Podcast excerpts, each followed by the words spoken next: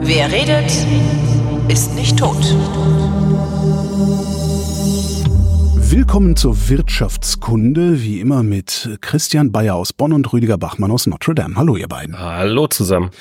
Hallo. Wir steigen ein mit einem brandaktuellen politischen Thema. Argentinien hat gewählt und zwar einen Präsidenten. Der Mann heißt Javier Milei, bezeichnet sich selbst als Anarchokapitalist, was ja, kann man auch mal drüber reden, was Anarchokapitalismus eigentlich ist, kann man aber auch lassen, weil ist eh Kokolores. Was ich interessant finde an dem, ist, was er sich für eine wirtschaftspolitische Agenda gegeben hat. Also Argentinien ist ja hochverschuldet, taumelt von, von einer Krise in die nächste Krise. Warum geht's Argentinien eigentlich so dreckig? Habt ihr da einen Überblick?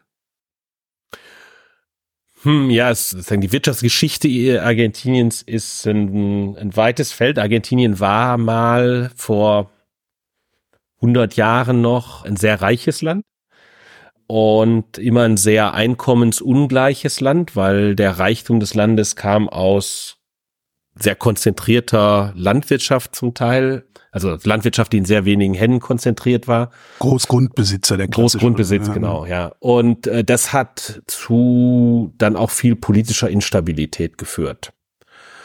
Und jetzt im, im ganz großen Zug ist die, hat die politische Instabilität dann zu wirtschaftlichen Schwierigkeiten geführt. Aber das muss ja nicht notwendigerweise zu wirtschaftlichen Schwierigkeiten führen, wenn es politisch instabil ist, oder? Solange der, also solange die Vermögen in wenigen Händen konzentriert sind, lässt sich doch eigentlich gut wirtschaften. Mm, nee, nicht unbedingt. Also du hast einerseits hast du die Frage von Entwicklung, von Ideen, sagen wir mal moderner Wirtschaft äh, und da hilft eine Vermögenskonzentration nicht notwendigerweise. Nö, ja, wenn eben nur schädlich. ist schädlich, das, ja. Das wissen wir auch aus der aus der Vested, genau. Inter, Vested Interest, so heißt es also so. Wie ne, soll man das auf Deutsch übersetzen? Also so eingefahrene Interessenliteratur, ja, dass du eben, wenn du eine hohe Vermögenskonzentration, dann, ich meine, und dann vor allen Dingen in Industrien, letztlich in der Landwirtschaft hast, ja, das sind, die tun natürlich alles, um die Wirtschaft nicht zu modernisieren. Äh, äh, ist ja klar, weil die weiter halt einfach nur ihr ihr Rindfleisch produzieren wollen und ihre Sojabohnen. Ist bisher gut genug, gut genug für mich gelaufen. Warum sollte ich jetzt irgendwas ändern? Könnte ja nur ein Risiko sein.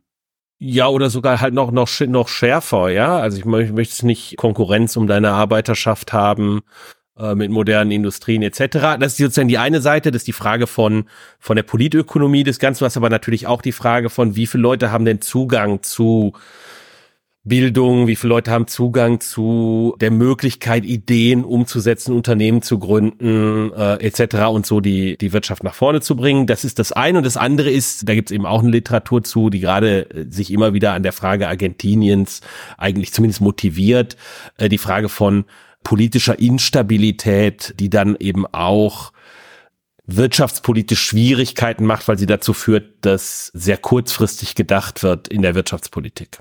Das heißt, im Grunde haben die sich durch Innovationsmangel oder mangelnde Innovationsfreudigkeit ruiniert? Wahrscheinlich auch im Vergleich zu den USA, ja. Also vor 150 Jahren jedenfalls war das Durchschnittseinkommen in Argentinien und in den USA etwa gleich. So, jetzt haben die praktisch kein Geld mehr, hohe Auslandsschulden. Die, die Weltbank oder IWF haben denen Geld gepumpt, die Chinesen pumpen da Geld rein, also geben denen Kredite. Und Milay sagt jetzt, naja, was, ich, was wir machen ist, wir, wir schmeißen den Peso raus und dollarisieren unser Land. Also der Dollar wird dann offizielles Zahlungsmittel, offizielle Währung äh, von Argentinien. Nennt mich naiv, aber das kann doch gar nicht gehen. Also der muss doch, der muss doch da Javiers Resterampe aufmachen und das halbe Land verkaufen, um überhaupt genug Kohle ins Land zu kriegen, die dann da zirkuliert. Oder mache ich einen Denkfehler? Ja, das ist ein Problem. Also, wobei man sollte vielleicht mal sagen, dass Argentinien das im Grunde genommen schon mal versucht hatte. Ne? Also ja. es gab tatsächlich in den 90er Jahren einen sogenannten Currency Board. Ähm, da konntest du äh, im Prinzip also wie früher beim Goldstandard konntest du ja auch zu, im Prinzip zur Zentralbank gehen und hast dann eben für deine Papier, für dein Papiergeld hast du halt ein Gold bekommen im Zweifelsfall. Ja, also das konntest du im Prinzip machen. Und so konntest du es damals auch machen. Du konntest also zur argentinischen Zentralbank gehen und für deine Pesos eins zu eins übrigens Dollar bekommen. Ja. Und das war, wenn man sich das anguckt, durchaus auch recht erfolgreich. Ich war da zu der Zeit sogar in Argentinien. Backpacking, das weiß ich noch. Und das war durchaus auch, das war halt nett, weil, wie gesagt, man musste nicht groß umrechnen zwischen Dollar und, und Peso. Das waren im Grunde genommen tatsächlich wirklich ein und dieselbe Währung. Und was ist das, das tatsächlich geschafft hat? Argentinien hat ja schon äh, länger oder schon öfters Inflationsprobleme gehabt. Die hatten ja tatsächlich Hyperinflationen, auch in den 1980er Jahren. Ich glaube, man, bevor ich weitermache, vielleicht auch nochmal in Klammern auch mal, äh, wenn man über Argentinien spricht, muss man natürlich auch über den Peronismus sprechen. Ne? Und also die, die, diese politische die Doktrin von eben Peron, und dann auch seiner Frau Evita, die ja sogar eben in, in Musicals verewigt worden ist, mit einer ganz, sozusagen mit einer ganz spezifischen Form von argentinischem Populismus. Das ist also ein sehr, das ist so ein, so, also was, wenn wir heute über, über sowohl Rechts- als auch Linkspopulismus in der Welt nachdenken, waren die Argentinier eigentlich äh, Vorreiter und zwar von beiden Formen. Es gibt ja so, es gibt ja Links- und Rechtsperonismus, ja. Also ähm, aber tatsächlich, aber tatsächlich, ich glaube, der Punkt ist tatsächlich dieser, dieser Populismus halt. So auch so eine Art Führerfigur, die eben aber dann mit dieser charismatischen Frau an der Seite, die sozusagen unmittelbar den Willen des Volkes äh, äh, ähm, repräsentiert. Und ich meine, wir, wir Deutschen sind da ja nicht ganz immun, äh, was diese Denke angeht, aber eben, äh, wie gesagt, in einer ganz spezifisch argentinischen Weise. Und letztlich sind die diesen Peronismus ja nicht wirklich losgeworden. Also die die die herrschenden die herrschenden die Herrscher oder die Präsidenten in Argentinien haben sich immer wieder eben auf diese auf diese Führerfigur auch von Peron und, und so weiter dann bezogen. Ich weiß ein guter ein, ein chilenischer Freund von mir hat mal gesagt, die die Argentinier sind in der Wirtschaft wie im Fußball, ja? Also das ist immer viel Drama, versuchen auf sozusagen individuelle Talente zu setzen, aber eben keine guten Institutionen, keine Disziplinen. Und die Chilenen sehen sich so ein bisschen als Gegenmodell, als sozusagen die Schweiz oder als vielleicht auch Deutschland, Südamerikas, wo man eher auf gute Institutionen setzt und nicht sozusagen auf charismatisch Einzelfiguren, die wo es, äh, wo, wo man dann Glück haben kann oder auch nicht Glück haben kann. Also das ist nochmal so, also jetzt nochmal den ganz, den ganz großen Rahmen aufgemacht und äh, gesagt, jetzt wieder zurück in die 90er Jahre. Argentinien hat es versucht mit dieser, mit diesem Currency Board, also dieser 1 zu 1 Konvertibilität zwischen Dollar und Peso. Und das hat am Anfang auch tatsächlich funktioniert. Also die Inflation ist fast unmittelbar danach tatsächlich bekämpft worden oder nach unten gegangen und weil man sich damit eben implizit an die amerikanische oder US-amerikanische Geldpolitik gebunden hat. Also es war erfolgreich, was das angeht. Es gab auch tatsächlich eine Wachstumsphase dann. Aber wenn man sich dann genauer anguckt, äh, zum Beispiel, und das ist eben auch ein großes Problem für Argentinien, selbst in dieser Zeit der niedrigen Inflation und des hohen Wachstums gab es nicht wirklich eine fiskalische Disziplin. Also die, die, auch die fiskalischen Defizite kamen zwar ganz am Anfang, das Fiskaldefizit kam ganz am Anfang der Einrichtung dieses Currency Boards tatsächlich, äh, ist es nach unten gegangen, aber dann ein paar Jahre später ist es wieder im Grunde genommen außer Kontrolle geraten. Ja, also man, die Fiskal, mit anderen Worten, und das ist auch so eine neue Denke in der Makroökonomik, weiß ich nicht wie neu, aber, aber die, die Betonung quasi der fiskalischen Verantwortung. Du kannst am Ende kein Niedriginflation-Regime fahren mit Geldpolitik alleine, wenn die Fiskalpolitik äh, nicht mitspielt. Und am Ende war es dann eben so, dass man das Currency Board auflösen musste. Die, wie gesagt, die Staatsverschuldung ist wieder explodiert. Es gab eine Rezession, Arbeitslosigkeit. Und was dann eben passiert ist, dass sozusagen dass die Regionen, die Argentinien hat ja auch ähnlich wie die USA und Deutschland ein sehr stark föderales Element. Also mit anderen Worten, die Bundesstaaten sind, sind sehr mächtig in Argentinien.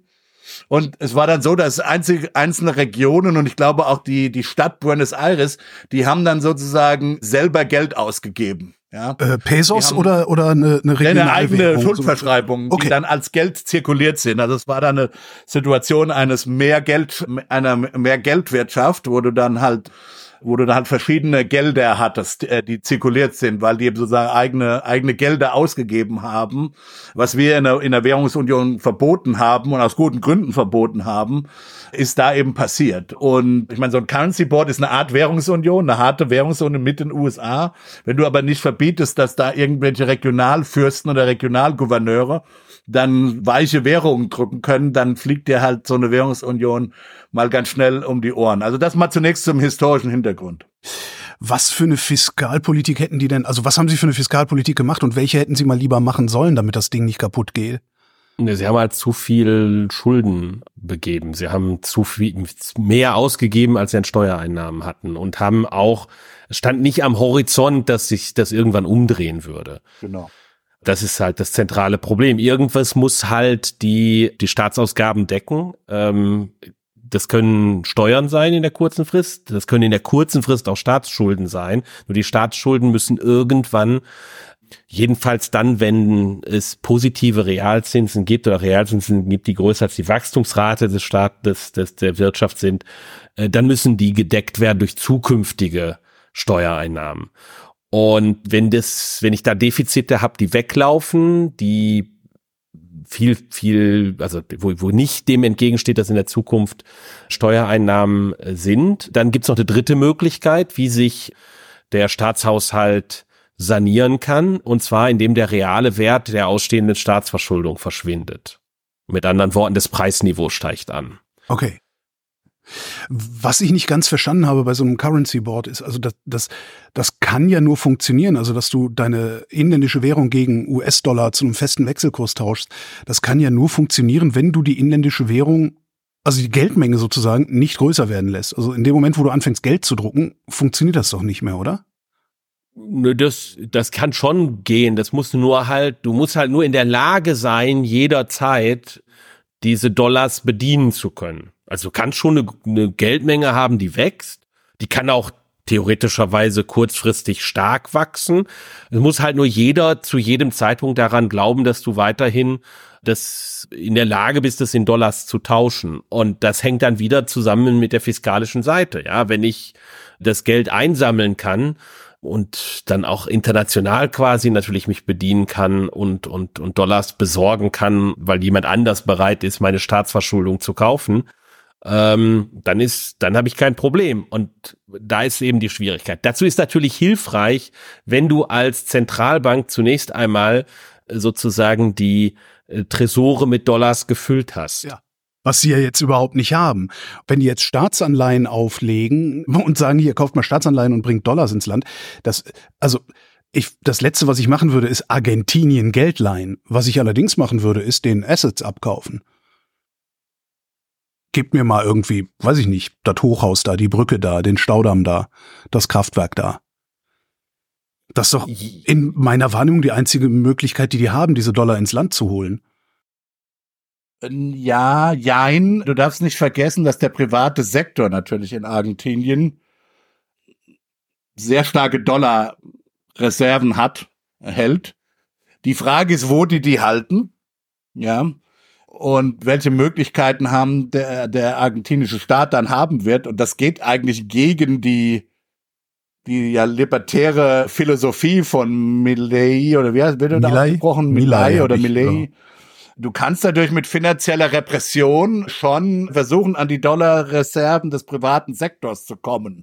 Die, äh, das ist schwieriger, wenn die Dollarreserven tatsächlich in der Bank in Miami liegen was meine Vermutung ist, dass ein Großteil äh, der, der argentinischen Upper Class hat ihre Dollarreserven vermutlich eher in Miami als in Buenos Aires liegen. Aber auch das kannst du natürlich mit einem starken Staat, mit einem sehr repressiven Staat natürlich irgendwann erzwingen. Also das wäre schon, das wäre schon noch eine Möglichkeit. Aber wir sollten, wir sollten noch mal, bevor wir über dieses spezielle Problem, haben die genügend Dollarreserven?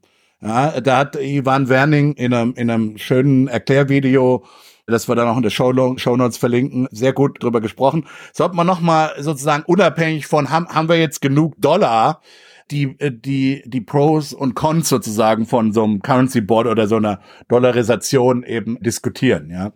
Und äh, die, wie gesagt, die Benefits sind zunächst mal, du, du kaufst dir halt, was die Ökonomen Commitment nennen, ja. Du sagst hier, äh, du sagst halt, ich, also wir, wir haben, du, du gibst im Prinzip zu, wir haben es nicht geschafft, ja, unsere, unsere, Monet, unsere Geldpolitik, unsere Fiskalpolitik war nicht in der Lage, Inflation dauerhaft nach unten zu bringen. Wir, wir haben immer wieder sozusagen aus der Pulle gedrungen. Die Sucht ist immer wieder hochgekommen.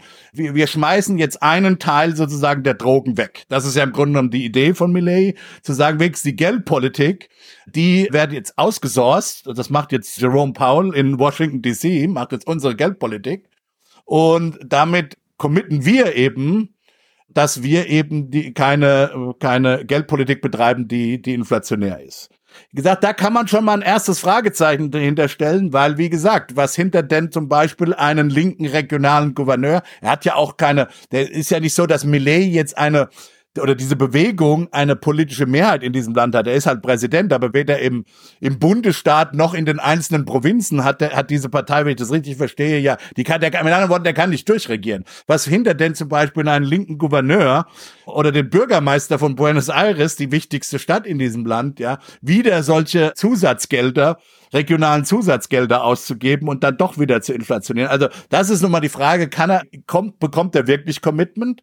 Und die zweite Frage, die man mit diesem, die man hinter diesem Commitment-Problem äh, sich fragen kann, es hat ja schon mal nicht funktioniert. Die haben ja trotzdem weiterhin auf, als auf der fiskalpolitischen Seite, also selbst wenn du die geldpolitisches Commitment kaufst und sagst, outgesourced in, nach Washington, das heißt ja noch lange nicht fiskalpolitisches Commitment. Jetzt kann er, er ist natürlich Präsident, da kann er das, das muss er selber dann liefern. Die Frage ist, kann er das tatsächlich liefern? Wie gesagt, das hat einmal schon mal nicht geklappt äh, in Argentinien. Insofern ist die Frage, kann er das liefern? Wie könnte es klappen? Ja, Moment. Okay, das, ich, ich glaube nicht, dass es klappen kann. Ja, ja, das glaube äh, ich, das glaube ich dir. Also ich, ich, ich auch ich nicht, aber es vielleicht gibt es ja eine Chance. Also es ist ja nicht so, dass, dass es nicht Länder gibt, die dollarisiert haben oder euroisiert haben. Aber in der Regel waren Euroisiert, ja, aber dollarisiert dauerhaft, wer denn? Erfolgreich? Oh. Ecuador hat's jetzt, glaube ich, gemacht. Äh, Peru ja, hat's mal versucht. Nee, das läuft, glaube ich, noch, das Currency Board, wenn ich mich recht, mich richtig entsinne. Also eine Dollarisierung, ja. also klar, wir haben Mazedonien, hat nicht Mazedonien mal die Deutschmark übernommen eine Zeit lang oder gab es nicht also der, der, der, Kos, der, Kos, der Kosovo, Kosovo äh, genau, hat, genau. hat euroisiert und genau. äh, dann gab es ein paar Länder, die zur Eurozone beigetreten sind, die unilateral vorher euroisiert haben. Das ist natürlich dann immer so, ein, so eine so eine Übergangszeit quasi nur. Das war der EZB nie so ganz geheuer eigentlich. Kann ich verstehen. Es gibt, es gibt eine weitere, es gibt eine weitere Dimension, die, die Rüdiger noch nicht angesprochen hat, die ein Problem ist bei der Dollarisierung oder Euroisierung, die was mit dem Bankensystem und mit der anderen Funktion de, der Zentralbank zu tun hat, nämlich der, der, der sozusagen der Notleih der Notpfandleiher zu sein, der Länder of Last Resort zu sein. Ach so, das ist das, äh, ihre, ihre Spar Ersparnisse sind sicher. Richtig, okay. richtig, okay. weil im Zweifel, wenn du dann, äh, wenn du, wenn die Ersparnisse alle in der heimischen Währung notiert sind, ja, und du hast aus irgendeinem Grund hat ist irgendeine Bank äh, vielleicht in Liquiditätsproblemen nur, dann kann eben die Zentralbank jederzeit hingehen und die Bank mit der Liquidität versorgen. Sie kann ja das Geld einfach selber drucken und nimmt dann die Assets der Bank als Sicherheit und äh, nimmt sozusagen dadurch die Bank auf ihren auf ihre eigene Bilanz und jetzt kann ich das sogar auch noch weiterführen zu dem Punkt, wenn die Bank nicht nur illiquide ist, sondern auch insolvent, dann ist auch an der Stelle eine Bankenrettung einfach. Da macht die Zentralbank natürlich einen Verlust, weil sie Assets an Bord nimmt, die nicht den Wert haben, wie die, wie die Verbindlichkeiten der, der Bank. Aber jedenfalls das Bankenretten ist dann einfach. Wenn ich jetzt aber in Argentinien bin und die Banken sind alle Banken, die Konten in Dollar nur führen, ja, dann muss ich halt der Zentralbank selber an die Dollars kommen und die kann ich nicht drucken. Und auch da spielt die Frage von, von eben wie, wie, über welche Devisenreserven verfüge ich da, spielt da eine große Rolle. Und man kann natürlich, man kann natürlich auch die, das europäische Währungssystem vor Einführung des Euros durchaus in in einer gewissen Art als Demarkisierung verstehen. Und dann kommt nämlich das Problem der Stabilität gegen gegen gegen spekulative Angriffe von einer We von einem fixen Wechselkurs kommt dann durchaus dazu. Das halte ich allerdings nur, wenn ich so ein so ein Currency Board habe, wenn ich wenn ich wenn es tatsächlich zwei unterschiedliche Geld Arten gibt. Also den, den, den Peso, der eins zu eins einem Dollar entspricht, aber der tatsächlich als Peso existiert. Dann kann ich eben hingehen und sagen, ich verschulde mich in Peso und gehe dann zur Zentralbank und sagt der, ich hätte gerne Dollars im Austausch und lege dann die Dollars an. Und das kann ich so lange machen, bis die Zentralbank keine Dollars mehr hat. Und das ist also so eine spekulative Attacke. Wenn ich also erwarte, dass die Zentralbank irgendwann keine Dollars mehr hat, dann kann sie die, den, den, den, die, die Bindung des Wechselkurses nicht, nicht verteidigen und dann kann ich daraus einen Gewinn ziehen. Das geht natürlich nicht bei der Dollarisierung. Weil dann gibt's den Peso nicht. Dann kann ich dann auch in Argentinien gibt's nur Dollars. Insofern ist die an der Stelle ist, ist die Dollarisierung stabiler als der, der fixe Wechselkurs. Der fixe Wechselkurs hat den Vorteil, dass ich theoretischerweise zunächst einmal auch Banken damit retten kann und Länder auf Last Resort sein kann als Zentralbank. Ehrlich gesagt verstehe ich das immer noch nicht so richtig. Wie kann ein Land einfach die Währung eines anderen Landes übernehmen? Das ist doch dann, also Weißt du, du also das ist zum allgemeinen Zahlungsmittel erklären. Du, du erklärst das einfach, du, du, du sagst einfach, der Dollar ist, damit werden alle Rechnungen beglichen. Die Geschäfte müssen Dollar annehmen, das ist das gesetzliche Zahlungsmittel. Damit kannst du deine Steuern bezahlen gegenüber dem argentinischen Staat und dann wird das automatisch, das, das sind dann einfach grüne bedruckte Papiere, in dem Fall damit Dollar oder grünlich. Ja, ja, aber äh, bedruckte Papiere. War, war, warst, du, warst du schon, warst du schon mal im Vatikanmuseum. Nee. Ja, dann hast du, wenn du da gewesen wärst, wärst du in einem Land gewesen, das selber nicht über eine Zentralbank verfügt und in Euro kann man da bezahlen in dem Museum. Und der, der Vatikan rechnet alles in Euros ab.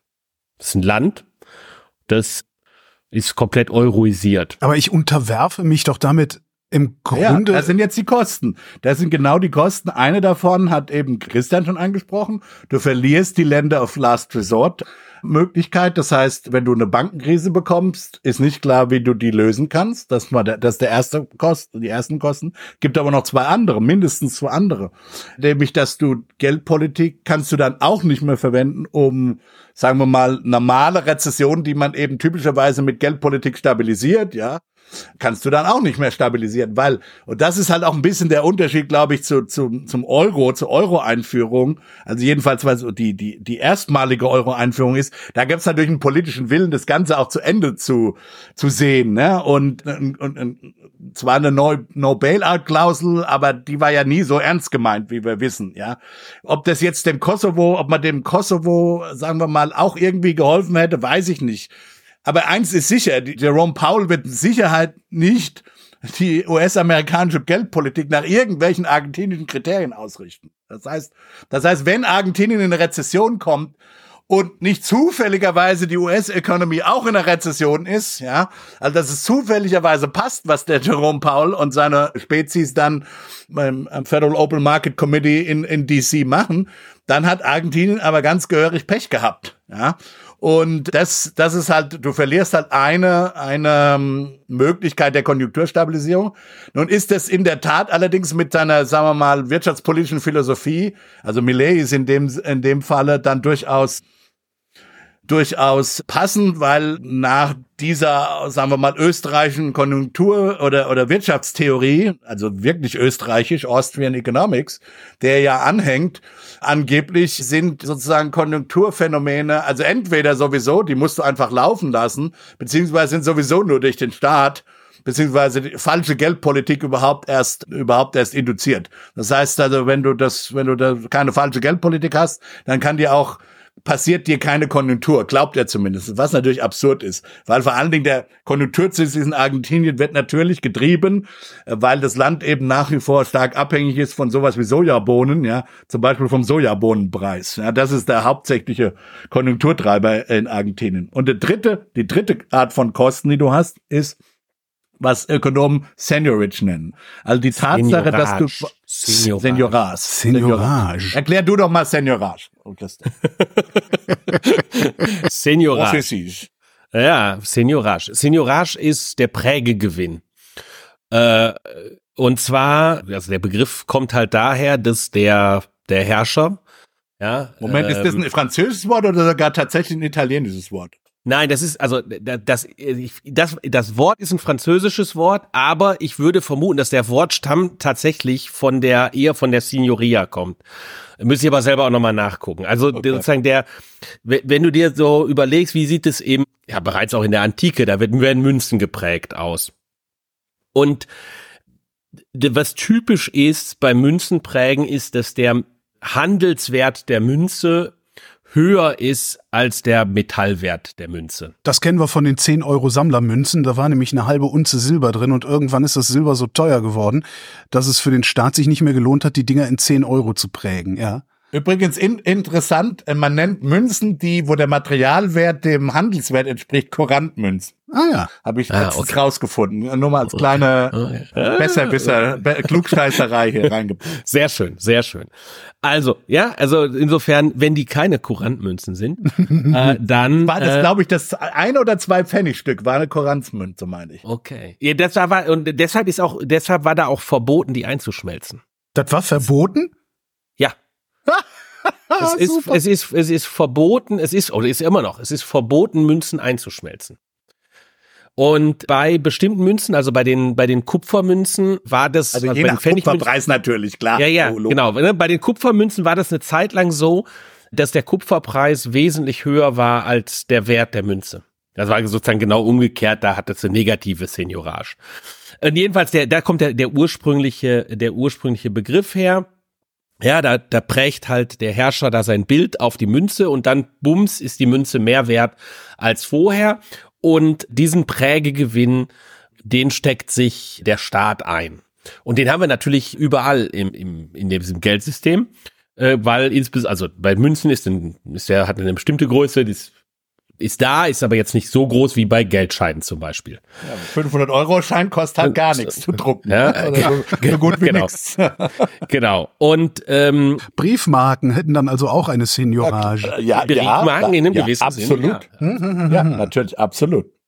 So, und äh, Jetzt kann man sich unterschiedlich, jetzt, jetzt kann man Seniorage kann man einmal verstehen als das, was in dem Moment entsteht, wo der Geldschein gedruckt wird man kann aber sich auch alt, alt, alternativ überlegen, wie die Zahlungen anders über die Zeit verteilt werden, die aus dieser Seniorage entstehen. Da kann man dann lange darüber diskutieren, was irgendwie die klügere Art und Weise ist, darüber, darüber nachzudenken, weil was die Zentralbank ja zum Beispiel macht, ist, sie gibt jetzt so einen 500-Euro-Schein oder den gibt's nicht mehr, den 200-Euro-Schein aus und kauft dafür und kauft dafür Anleihen. Übrigens, ja, dass der abgeschafft wurde, hat natürlich die Seniorage der Europäischen Zentralbank reduziert. Man hat ihn aus dem Grund abgeschafft, dass er äh, besonders beliebt war bei internationalen Verbrechern.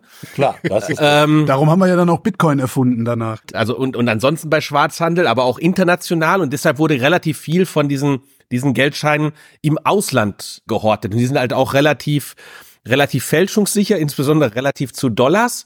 Deshalb mögen die Verbrecher Dollars nicht so sehr. Die haben immer die D-Mark geliebt, weil die ist relativ wertstabil und relativ fälschungssicher. Und die hatte vor allem eine 1000 Mark Schein. Stimmt, es gab 1000 Mark Schein. Die braunen waren das, ne? Ja, die waren natürlich, die waren natürlich Zottelbart. Der hatte so ein Zottelbart, oder? Keine Ahnung. Ich bin kein Professor. Ich habe nie einen 1000 Mark Schein gehabt. Du meinst, du bist kein Mafioso. Du willst sagen, du bist kein Mafia-Boss. Ah, naja, jedenfalls, jedenfalls ist ein substanzieller Teil dieser 1000 Markscheine ist tatsächlich im Ausland umgelaufen und hat dazu geführt, dass sozusagen im Nachhinein die Bundesbank nochmal einen extra Senioragegewinn gemacht hat, indem diese Scheine nie zurückgekehrt sind. Ja, das, ist, das ist der Trick. Das ist wie mit Briefmarkensammelei. Das ist genau, ja, genau, genau. Ja, und zwar, das ist eben diese andere Sichtweise auf Seniorage ist, wenn ich jetzt den Geldschein drucke, aber gegebenenfalls irgendwann die Anleihe wieder zurückgeben muss, dann ist ja nicht, der gesamte Gewinn entsteht ja nicht in dem Moment, wo ich den Geldschein tatsächlich drucke, weil ich muss den ja dann, ne, ich muss ja wieder diese Anleihe zurückgeben. Aber in der Zwischenzeit, wo ich die Anleihe selber halte, kriege ich Zinsen auf die Anleihe als Zentralbank und dann gebe ich die Anleihe wieder zurück und sammle das Geld wieder ein, schredder den Schein. Ja, aber die Zinsen sind dann der Senioragegewinn. Wenn ich jetzt und jetzt kann man sich überlegen, dass das beides tatsächlich identisch ist, wenn ich das Geld den Geldschein ausgebe und nie wieder die Anleihe zurückgebe, beziehungsweise den Geldschein nie wieder zurücknehme. Also jedenfalls Seniorage ist der Prägegewinn bei Münzen, beziehungsweise der Druckgewinn beim Geld und der ist natürlich eine Einnahmequelle für den Staat. Mhm. Aber Argentinien kann aber nicht hingehen und Dollar drucken. Richtig. Das heißt, wenn du, wenn du dollarisierst, verlierst du die Seniorage. Ach so, genau da kamen wir her, ne? Ja, genau, okay. Genau, also es geht um diese Zusammenfassung nochmal, um zusammenzufassen. Der Benefit ist, du kaufst dir niedrige Inflation, hoffentlich Commitment für diszipliniertere Fiskalpolitik. Das ist aber, da haben wir schon ein Fragezeichen dahinter gesetzt. Das ist nämlich historisch nicht passiert. Und gegeben, dass jetzt, das kommt jetzt drauf an, ob das weiter passieren wird. Das kommt sehr auf die politische die politische Konstellation an. Und die Kosten, die du hast von Dollarisierung, sind eben Verlust des Seniorage, des Prägegewinns, Verlust einer sta wichtigen stabilisierungspolitischen Ausgleichsmaßnahmen, nämlich der Geldpolitik und eben bei Bankenkrisen diese Länder of Last Resort Funktion. Das sind so die kanonischen, auch in der Literatur diskutierten Pros und Cons von so Dollarisierung, Eurorisierung, Currency Boards etc. Jetzt müssen wir tatsächlich nochmal zur Frage kommen, können die das überhaupt? Und was passiert eigentlich, wenn äh, der Dollar tatsächlich zu knapp ist? Ja. Und ähm, du meinst zu knapp im Land oder global? Knapp im Land. Global. Zunächst mal bei der Zentralbank. Also zunächst mal geht es um die Zentralbank. Und da ist es so, dass die sogar äh, deren Dollarreserven sind faktisch auf null, beziehungsweise sogar ein bisschen negativ weil das kommt je nachdem, wie, welche, welche Anleihen du noch hältst, die, die du in Dollar begeben hast oder so. Also eigentlich haben die, haben die gar keine Dollarreserven, ja. Insofern ist das physisch gar nicht so möglich. Jetzt sagt Ivan Werning, sagt aber, selbst wenn die ein bisschen Dollar hätten, also der Punkt ist, wenn die zu wenig Dollar haben, ja, dann kriegst du erstmal perverse Effekte im Grunde genommen weil, weil dann, was dann passiert ist, wenn du zu, zu wenig Dollar hast, dann sinkt quasi implizit deine Geldmenge. Ja, ja. dann deflationiert das doch alles genau. irgendwann. Du, ne? Nein, ja. du kriegst, du kriegst unmittelbar, je nachdem, was du über Preisflexibilität annimmst, aber das wäre dann ein großer Schock. Da kriegst, das heißt, Preise wären dann vermutlich einmalig relativ flexibel. Was du dann bekommst, ist, dass du am Anfang eine massive Deflation bekommst, ja, möglicherweise auch eine Rezession, eine Abwertung deiner, also, also genau, du bekommst eine massive Deflation, um dann aber wieder sozusagen, wenn du Dollar aufbaust, bekommst du paradoxerweise danach eine Inflation, weil das Preislevel dann sich wieder annähernd, sozusagen dem langfristigen Gleichgewichtspreisniveau. Aber wer, wer, ja? wer, wer, wer baut Dollar wo, wo auf? Also die Zentralbank? Oder die Dollars, die im Land zirkulieren? Das Land. Ja, irgendwann wird Okay, weil der, aber das ist halt das ist halt die zentrale Frage, ne? Also der sozusagen der der der also du hast wenn wenn du darüber jetzt praktisch nachdenkst, kann es die Situation geben, dass du zwei Parallelwährungen hast. Du hast du erklärst den Dollar zum gesetzlichen Zahlungsmittel, aber da zirkulieren halt auch irgendwie so eine Art Zigarettenwährung. Ähm, in in alten Peso-Scheinen und die würde wahrscheinlich irgendwie an Wert verlieren, weil die Leute wollen diese alten Peso-Scheine loswerden. Aber wenn die Leute keine Transaktionskasse haben, dann müssen sie halt irgendwie anders handeln. Also die, was wäre die Transaktionskasse? Also die müssen ja irgendwie, ich muss ja in meinem Portemonnaie muss ich ja muss ich ja Geld haben, um so, ja. irgendwie bezahlen zu können. Ja, okay, ja? verstehe, verstehe. Ja, also wenn jedenfalls in in einem Land naja, oder du bezahlst halt nicht, du kriegst halt Hand, du kriegst halt, halt schwarzer, also du kriegst halt, du kannst ja natural den Handel wieder bekommen und solche Sachen. Genau, genau. Also ne, du musst halt irgendwie die Transaktionen sicherstellen und dann passiert das in irgendeiner anderen Währung, die behelfsmäßig da ist. Das können die alten Pesos sein oder es können auch Zigaretten sein, keine Ahnung, ja. So, und damit muss ich jetzt irgendwie, irgendwie handeln können. Aber jetzt nehmen wir mal an, in der Hand der Privaten wären genügend Dollars. Und bei den das reichen Argentiniern verstehe ich das durchaus so, dass sie auch aus der Erfahrung dieser Inflation immer eigentlich die Pesos nur für bestimmte Arten von Transaktionen gemacht haben, äh, benutzt haben und alle anderen Dinge eh in Dollar notiert haben. Also sozusagen, wenn du kaufst ein Haus in du kaufst ein Haus in, in Argentinien und es ist so, du verhandelst über einen Dollarpreis, zu Zeiten insbesondere der Hyperinflation, verhandelst, hast du früher über einen Dollarpreis verhandelt und dann bist du hingegangen zur Bank und bist dann ganz schnell zum Notar geflitzt mit den Pesos und dann hin und wieder zurück zur Bank. Oder du hast es vermutlich in Dollar abgewickelt.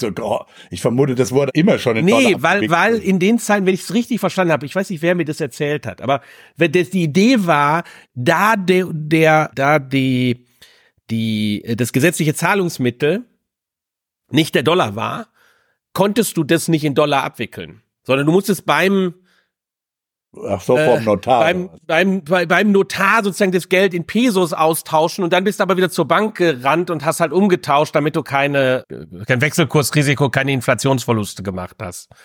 Genau, also das, das sagt Ivan übrigens, er vom, wir wissen das nicht natürlich. Also, oder das weiß letztlich keiner. Aber er sagt, er vermutet, dass am Ende die argentinische Gesellschaft im Aggregat genügend Dollar hat. Die Frage ist nur, wo sitzt das und bei wem sitzt das? Das heißt, du kriegst dann auch Verteilungs möglicherweise massive Verteilungsprobleme noch dazu. Wenn nämlich die Armen nicht genügend Dollar haben, um sozusagen ihren normalen ihre normale wirtschaftliche Aktivitäten durchführen zu können und das wird die treffen und dann kann das sein, wenn, wenn, aber das diejenigen sind, die die Nachfrage zum Beispiel, das kommt dann, wie gesagt, wieder auf Preisflexibilität an und so. Wenn das aber die sind, die die Nachfrage treiben in Argentinien, weil die, die Dollarreserven der Reichen eben als Reserven in Miami liegen, also nicht sofort nachfragewirksam werden, dann kannst du dir ganz schnell eine massive, wie gesagt, Rezession und auch Deflation einhandeln. Klar, weil du kriegst, du kriegst die Situation, dass du hast halt noch, jetzt nimm mal einfach an, du hättest noch diese die, diese, diese alte Währung, die, wo, da haben die Leute das drin und es gäbe, es gibt einen Wechselkurs. Und die ist wertloser geworden relativ, weil du kannst bestimmte Transaktionen in dieser alten Währung nicht mehr durchführen, kannst insbesondere deine Steuern darin nicht mehr zahlen. Da kannst du vielleicht noch private Transaktionen damit durchführen, aber der Wechselkurs geht natürlich dann runter für äh, die, die alte Währung. Und dementsprechend verlieren die Leute. Und es ist, gut, es, es liegt zumindest nahe, dass all diejenigen, die insbesondere im informellen Sektor arbeiten, dass die eher tatsächlich nicht unbedingt Dollars und Dollarkonten unterhalten. Ja, aber das ist dann eine Verarmung, das ist dann eine Ma genau, genau, du hast dann Massen, Massenpauperisierung. Ja. Es hat auch noch den Witz, wenn du den, wenn du so seinen Peso, also die Idee zu sagen, wir kaufen uns den Dollar also der andere Möglichkeit jetzt von zu sagen, genau, also du, du hast das im Prinzip schon angesprochen, Holger. Aber vielleicht sollte man es nochmal noch mal sagen. Also entweder verkaufst du natürlich Realien, also Sachvermögen, Gegenstände, um das ist das Realistische. Wenn du aber nämlich versuchen würdest zu sagen, ja, ja, okay, wir tauschen einfach, wir, wir, wir kaufen jetzt Dollar am Markt mit unseren Pesos, solange bis wir das bis wir genug haben. Das funktioniert nicht auch, auch nicht, weil sobald das klar wird im Markt, hast du ja quasi endogen eine, eine massive Abwertung des Pesos und, und, und, und damit ist es eine Katze, die sich also in den Schwanz beißt. Du kommst sozusagen nie hinterher. Ja, das ist also, oder, ja, wie so ein äh, Hase- und Igelrennen. Das ist genau, genau der Punkt. Weswegen auch diese Möglichkeit vermutlich nicht da ist, dass die einfach sagen, okay, wir, wir brauchen jetzt noch ein paar Dollar. Also wir, wir haben schon ein paar. Wir kaufen den Rest dazu. Funktioniert ja nicht. Auch das funktioniert nicht, weil es eben diese Marktanpassungsmechanismen Gut, das ist natürlich, das ist natürlich jetzt an einer Stelle ein bisschen kurz gedacht, weil die Zentralbank hat ja jedenfalls zum Teil die Pesos ausgegeben, indem sie Assets dafür selber erworben hat. So, und die könnte sie natürlich jetzt gegen Dollars tauschen, gegen Dollar-Assets tauschen. Nur ein Teil der Inflation an, ist das eben. Assets sind. Und wenn das argentinische Staatsverschuldungen sind, ich, das weiß ich, das weiß man eben nicht. Also das sind also, also Staatsanleihen gelten auch als Asset. Ich dachte, Asset wäre immer so, was du Realien genannt hast. Okay. Nee, nee, aber sie können auch Anleihen sein. Alles jetzt, aber okay. selbst, selbst hm? wenn Staatsanleihen sind, ja, und der argentinische Staat jetzt verspricht, diese Staatsanleihen in Dollar zu bedienen, wenn sie in Peso begeben wären, dann bleibt natürlich das gleiche, dann bleibt also dann bleibt das das bleibt ja ein werthaltiges Ding diese Staatsanleihe. Ja, da gab's doch vor zehn Jahren oder sowas, ähm, da hatte doch irgendein Hedgefonds argentinische Staatsanleihen billig gekauft und als Argentinien dann kurzzeitig mal wieder auf den Füßen war, hatten die die verklagt, die Dinger auch zurückzuzahlen und die mussten zurückzahlen. Das heißt, es ist vielleicht doch ganz lohnenswert, ne? Also, ne, ja, wenn also, du Hedgefonds bist vielleicht, ja, okay. Also, also, insofern, also insofern, insofern die Zentralbank, die Zentralbank kann es. Das, das Problem ist nur, dass die Zentralbank höchstwahrscheinlich mehr auch an, also so, so das gibt zwei Probleme. Das erste ist, die Zentralbank hätte es auch bis, bis jetzt gekonnt, das Geld einzusammeln, indem sie wieder die, die Vermögenstitel, die sie, besit die sie besitzt, gegen Pesos hätte getauscht. Das hätte allerdings natürlich eine fiskalisch belastende Wirkung für den Staat gehabt und das konnte sie nicht tun, weil der Staat ja über seine Verhältnisse gelebt hat. Ich vermute aber, dass das, wenn die das versuchen, dann eher über finanzielle Repression, dass du halt Zwangsumtausch machen musst. Dass der, dass sie halt den Privatsektor zwingen, also zumindest, und dann auch wieder die, das wird auch wieder die Armen treffen oder die Mittelschicht treffen, die halt ihre Dollars irgendwo in Argentinien liegen haben, dass die halt vielleicht möglicherweise, dass sie das da fiskalisch einsammeln werden dann. Aber ja, wie, wie, wie, wie, wie würdest du das machen? Würdest du einfach sagen, so, am Morgen könnt ihr alle nur noch in Dollar bezahlen, euer Problem, wo ihr die Dollars herkriegt? Ja, oder Kopf, Kopf, Kopfsteuer, jeder muss 100 Dollar abdrücken. Oh, okay. Genau. So. Über, zu, über wie viel Geld reden wir eigentlich? Wie viel, wie viel Dollars braucht so eine Volkswirtschaft, um funktionieren zu können?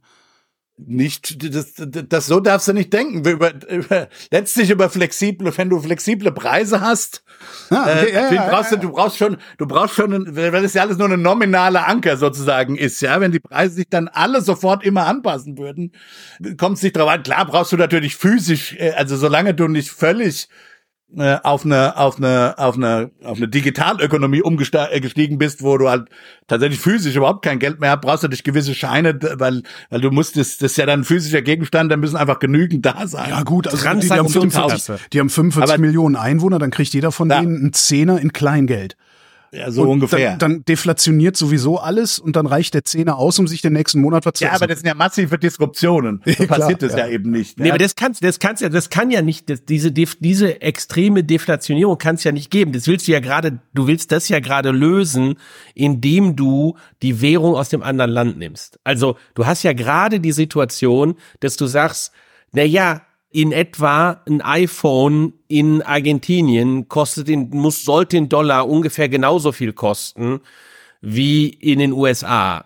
Jedenfalls abzüglich der Kosten davon, das frisch verpackte iPhone aus Buenos Aires nach Boston zu transportieren. Also, ne, Steuern und das, ne, aber ne, in etwa sollte das gleich sein. Und von daher hast du die Situation, dass du natürlich das Preisniveau das Preisniveau festlegst. Aber sicherlich brauchst du eine gewisse, eine gewisse Zirkulation von Scheinen, damit Leute Transaktionen ausführen können. Wenn du die Deflation nicht kriegst, geht's eben, geht's eben in die Mengen und dann kriegst du eine Rezession, weil dann Nachfrage nicht mehr aktiv werden kann. Wieso? Wenn alle iPhones Wieso? Wenn du in dem Moment, stell dir vor, stell dir vor, wir hätten eine Situation, wo du die Löhne, also die Einkommen werden, werden sekündlich gezahlt und die Ausgaben passieren halt auch und es passiert alles digital. Dann brauchst du ja gar keine physische Währung, ist ja nur eine Recheneinheit. Äh, erst in dem Moment, wo die Leute anfangen, aus welchen Gründen auch immer, die, dieses Geld irgendwo einzulagern und gegebenenfalls auch als Scheine im Portemonnaie haben zu wollen, dann brauchst du erstmal, in dem Moment brauchst du die Scheine im Portemonnaie, wenn sie es nur als digitale Recheneinheit irgendwo lagern haben wollen und du der Bank glaubst, dass sie dir das geben kann jederzeit, ist alles fein. Das Problem ist nur, wie glaubhaft ist es, dass ich im Zweifelsfalle zur Bank gehe und sage, ich hätte jetzt gerne mal 10.000 Dollar. Wenn in der, in ganz Argentinien nur 9.000 Dollar lagern, dann würde ich sagen, ist nicht besonders glaubwürdig. So. Und, äh, und, und da sind eher, glaube ich, die, die Dimension, wo du das, das physisch brauchst. Du brauchst es in der, in der Bankbilanz, ähm, und die musst du natürlich umstellen ja, und das, da, da entstehen die entsprechenden, die entsprechenden Schwierigkeiten. Du musst halt die, die Pesos einsammeln. Und ich glaube, in dem Prozess, da entsteht natürlich der Punkt, wo das ganz massive Umverteilungswirkungen hat, die du angesprochen hast, weil die ärmeren Leute eben da nicht so direkt Zugang zu haben, beziehungsweise, ja, also wenn die, wenn die zum Beispiel keine Bank haben, wie tauschen die dann die Pesos, die sie noch haben, in Dollars um? Wie soll das gehen? Ja, und das, das hat halt Verteilungswirkungen und die sind massiv, gehen die wahrscheinlich zu Lasten der armen Bevölkerung. Das ist aber doch ein logistisches Problem, das sich ja sogar noch lösen ließe. Nee, also du denkst an der Stelle, glaube ich, zu sehr, also Argentinien ist jetzt kein bitterarmes Land, Ähm, die haben auch äh, niedrige, recht niedrige Arbeitslosenquote, also unter zehn Prozent. Also die haben schon, weil du Löhne sagst, das habe ich eben mal nachgeschlagen. Also die liegen bei siebeneinhalb ja, Prozent. Ähm, äh, aber es ist nicht so, das ist halt ein Land, das ist halt auch ein Land mit einem, mit einem, mit einem relativ großen informellen Sektor.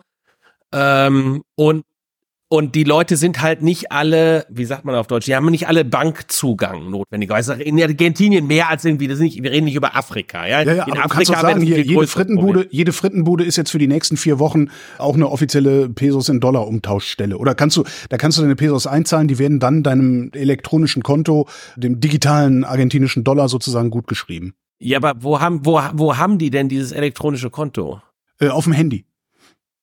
Ja, also damit du siehst, wo das Problem ist. ja, ja, aber ja, aber es ist logistisch, ne?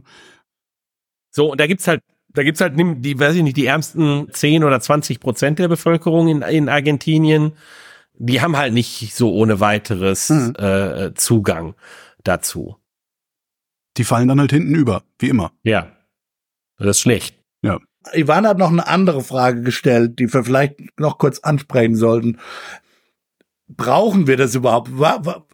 Wenn man sich sozusagen die Nachbarn von Argentinien anschaut, da, die sagt, also nicht alle und natürlich auch durchwachsen und, und heterogen, schon klar, aber die Frage ist, was ist an Argentinien eigentlich speziell?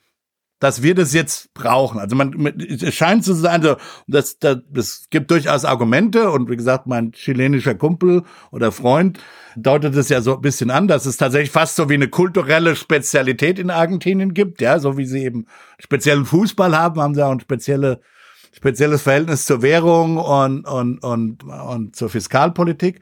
Aber es ist ja, andere Staaten haben ja in Lateinamerika ihre Inflationen und zum Teil massiven Inflationen ja auch unter Kontrolle gebracht. Ja.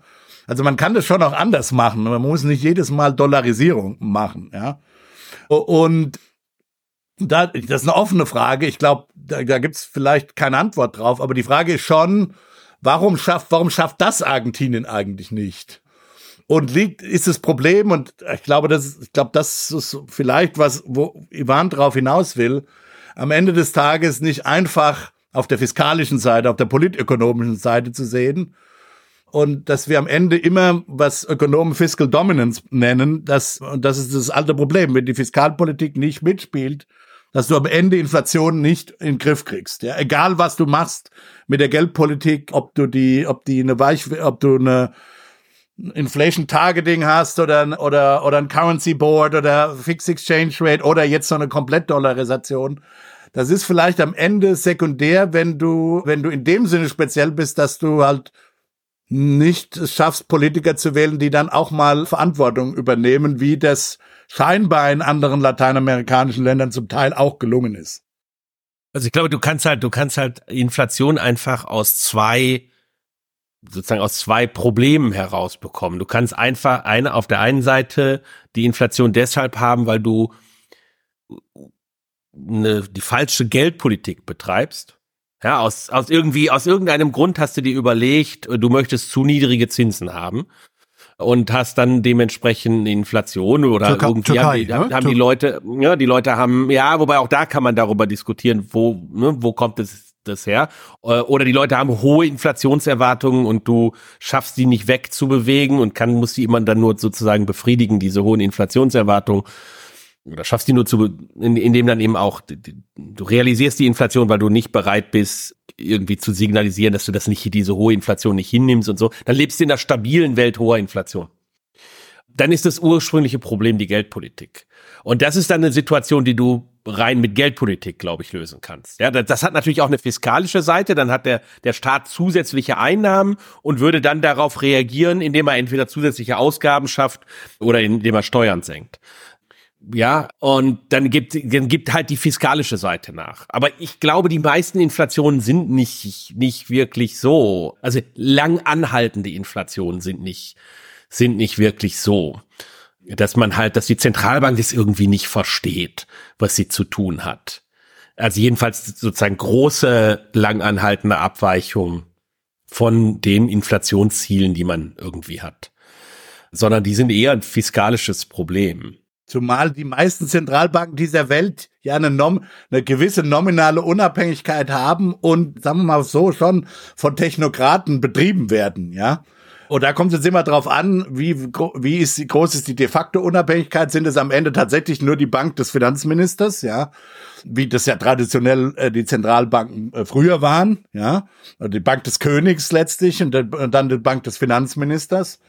Ja, also ich stimme dir zu. Am Ende des Tages kommt es eher auf den Finanzminister an und nicht so sehr auf die Zentralbank. Und wenn, die, wenn der Finanzminister nicht stabilitätspolitisch entsprechend agiert, dann ist dann am Ende des Tages verliert die Zentralbank, glaube ich. Ja, wobei es natürlich Situationen gibt, wo du, wo du gefangen sein kannst in der Umgebung mit hoher Inflation, die du quasi aus der Vergangenheit geerbst hast, wo dann hohe Inflationserwartungen da sind und die, das perpetuiert sich. Also ich glaube, es ist schwierig zu das Ende zum Beispiel der deutschen Hyperinflation zu verstehen als massive fiskalpolitische Veränderung. Sondern ich glaube, die, die typische Art und Weise, das zu verstehen, ist eher eine Frage von, dass sich Erwartungen verschoben haben. Ja klar, das war ja der Trick mit der Rentenmark, ne? Über die Rentenmark, ja genau. Richtig, richtig. Und das kann natürlich hier, hier, hier auch ein Stück weit ein Punkt sein, wo du sagst, ich möchte die Erwartungen verändern. Ah. Äh, und, und das kann ich natürlich machen, indem ich den Leuten sage, aber jetzt ist Dollar hier. Und dann habe ich die Erwartung, dass die Inflation halt wie beim Dollar ist. Äh, und dann könnte ich ein Jahr später auch vielleicht wieder auf den neuen Peso wechseln. Mhm. Und sagen, aber wir haben, wir haben das fiskalische, wir haben das fiskalische Problem gelöst und wir haben eine unabhängige Zentralbank. Jetzt, ne, so wie bei der, bei der Mark, Rentenmark, Reichsmark, Abfolge, ne, sozusagen du, du, du löst erstes fiskalische Problem, versuchst erstes fiskalische Problem zu lösen. Danach hast du immer noch das Erwartungsproblem. Das löst du durch eine Währungsumstellung. Und danach bist du dann in einem ähm, nicht mehr Hochinflation. Glaubst du, Christian, dass das sein kann, dass das ist das, was der Millet de facto durchführen wird, weil er eben einfach tatsächlich ihm gesagt wird, du hast nicht genug Dollar und was die eigentlich machen werden, ist sowas wie eine Rentenmark? Das könnte ich mir, ich könnte mir das vorstellen, weil ein Teil des Programms ist auch einfach zu sagen, wir wollen eine, wir wollen eine wirklich unabhängige Zentralbank haben. Aber, aber ähm, das ist der wesentliche Unterschied zwischen Deutschland zur Hyperinflation oder am Ende der Hyperinflation und Argentinien heute, ist da nicht der wesentliche Unterschied, dass Deutschland wirklich starke, gut funktionierende Institutionen hatte und Argentinien die offensichtlich nicht hat? Ob die Weimarer Republik, Weimarer jetzt sta starke, gut funktionierende okay, Institutionen hatte, das würde ich mal in in Klammern. In Abrede stellt. okay, in Abrede stellt. also mindestens ein Fragezeichen. mindestens ein Fragezeichen. Ja. In, den, in den Klammern ein Fragezeichen mit Ausrufezeichen. Okay. Ja. Genau. Dann kommen wir jetzt zum nächsten Thema. Damit nämlich die Bundesrepublik Deutschland nicht wird wie Argentinien, haben die Götter uns die Schuldenbremse gegeben. Eine äh, ganz starke Institution. Eine ganz starke Institution. Ganz starke, eine ganz starke Institution. Ja, eine sehr starke Institution. Ich hatte mit Rudi äh, schon letzte Woche für einen anderen Podcast, an dem ich beteiligt bin, die Wochendämmerung ausführlich drüber geredet. Wir reden trotzdem noch mal kurz drüber. Äh, was wir haben, ist ein Stückchen Text in unserer Verfassung, also im Grundgesetz. Da steht drin, du darfst nicht mehr, du Bundesrepublik Deutschland darfst nicht mehr als 0,35 Prozent Prozent Neuverschuldung gemessen an deinem Bruttoinlandsprodukt machen. Das Ding ist nicht hundertprozentig in Stein gemeißelt, also man kann das Ganze umgehen, entweder indem man per Verfassungsänderung ein Sondervermögen einrichtet, das ist passiert bei den 100 Milliarden für die Bundeswehr, oder man kann sagen, es gibt hier eine akute Notlage, die der Staat nicht verschuldet hat und auch die er, die er aus eigener Kraft nicht abwenden kann, zum Beispiel Corona-Pandemie. Wir umgehen die Schuldenbremse jetzt mit einem, mit, mit, mit zusätzlichen Kreditermächtigungen. Was passiert ist, das war damals der Wumms, nee, die Bazooka war das, die damals 100 Milliarden Kreditermächtigung hatte. Da ist Geld übrig geblieben von und dieses Geld sollte verschoben werden in den Klima- und Transformationsfonds. Da ging es um 60 Milliarden Euro, die im nächsten Bundeshaushalt schon eingeplant gewesen sind. Und da hat die Opposition, die CDU gesagt, so nicht, Freunde, das ist unseriös, wir ziehen vor das Bundesverfassungsgericht. Und das Bundesverfassungsgericht hat gesagt, nein, ihr dürft diese Kredit Kreditermächtigung nicht verschieben. Ich hoffe, ich habe das jetzt soweit passend zusammengefasst. Zwei Klugscheißer-Anmerkungen. Die erste, dann interessiert mich, was Christian zu dem ganzen Vorgang sagt. Wir haben nämlich noch nicht drüber gesprochen. Die erste Klugscheißer-Anmerkung. Ich mag es in der Tat nicht, wenn man sagt, mit dem, mit der Notlage oder dem Notfall wird die Schuldenbremse umgangen. Das ist, nein, ja, das war immer ein, ja, ja, eine, ein, ein, ein Teil der, der, der Regulierung und übrigens auch ein, wenn man, man kann viel über die Schuldenbremse sagen, aber das ist natürlich ein sinnvoller Teil der Regulierung gewesen. Also ich würde sagen, die Schuldenbremse eben außer im Notfallmodus gefahren oder so. Also, ja, stimmt. Umgangen klingt so, als hätte man was Unseriöses gemacht, aber hat genau. man ja gar nicht ansonsten. Und, und, ja. und da muss man im politischen Diskurs, finde ich, auch sauber bleiben, weil es natürlich von interessierten Kreisen immer wieder so dargestellt wird, also man kann darüber, ob die Verschiebung ein Trick war, Trickserei war oder nicht, darüber hat jetzt Darüber kann man geteilter Meinung sein. Das Bundesverfassungsgericht hat eine Meinung gehabt. Aber eine Notlage zu erklären per se, da ist übrigens auch das Bundesverfassungsgericht sehr explizit gewesen, seine Urteilsbegründung, dass das absolut legitim ist für den Gesetzgeber, ja, diese Notlage festzustellen. Er muss es halt begründen können, also die Regierung zusammen mit dem Gesetzgeber, aber das ist Teil des der Institution. Wir haben jetzt schon so viel über Institutionen gesprochen.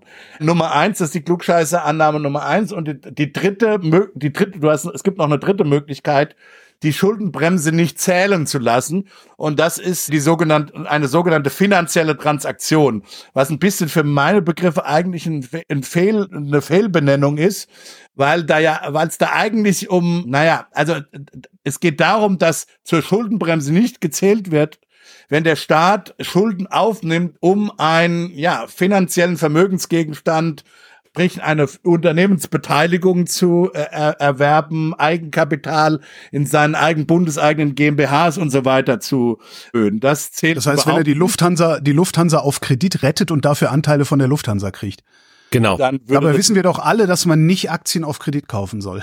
Naja, aber beim Aktienvermögen äh, also hatten die, deswegen verstehe ich auch nicht, warum bei diesem Deutschlandvermögen, wie das Ding heißt, das ist ja jetzt gestrichen worden von Lindner, aber das zählt doch, das hätte doch eigentlich gar nicht Nein, das ist nicht, das ist nicht, naja, also, also vielleicht ein, ein paar weitere Klugscheißer-Anmerkungen dazu.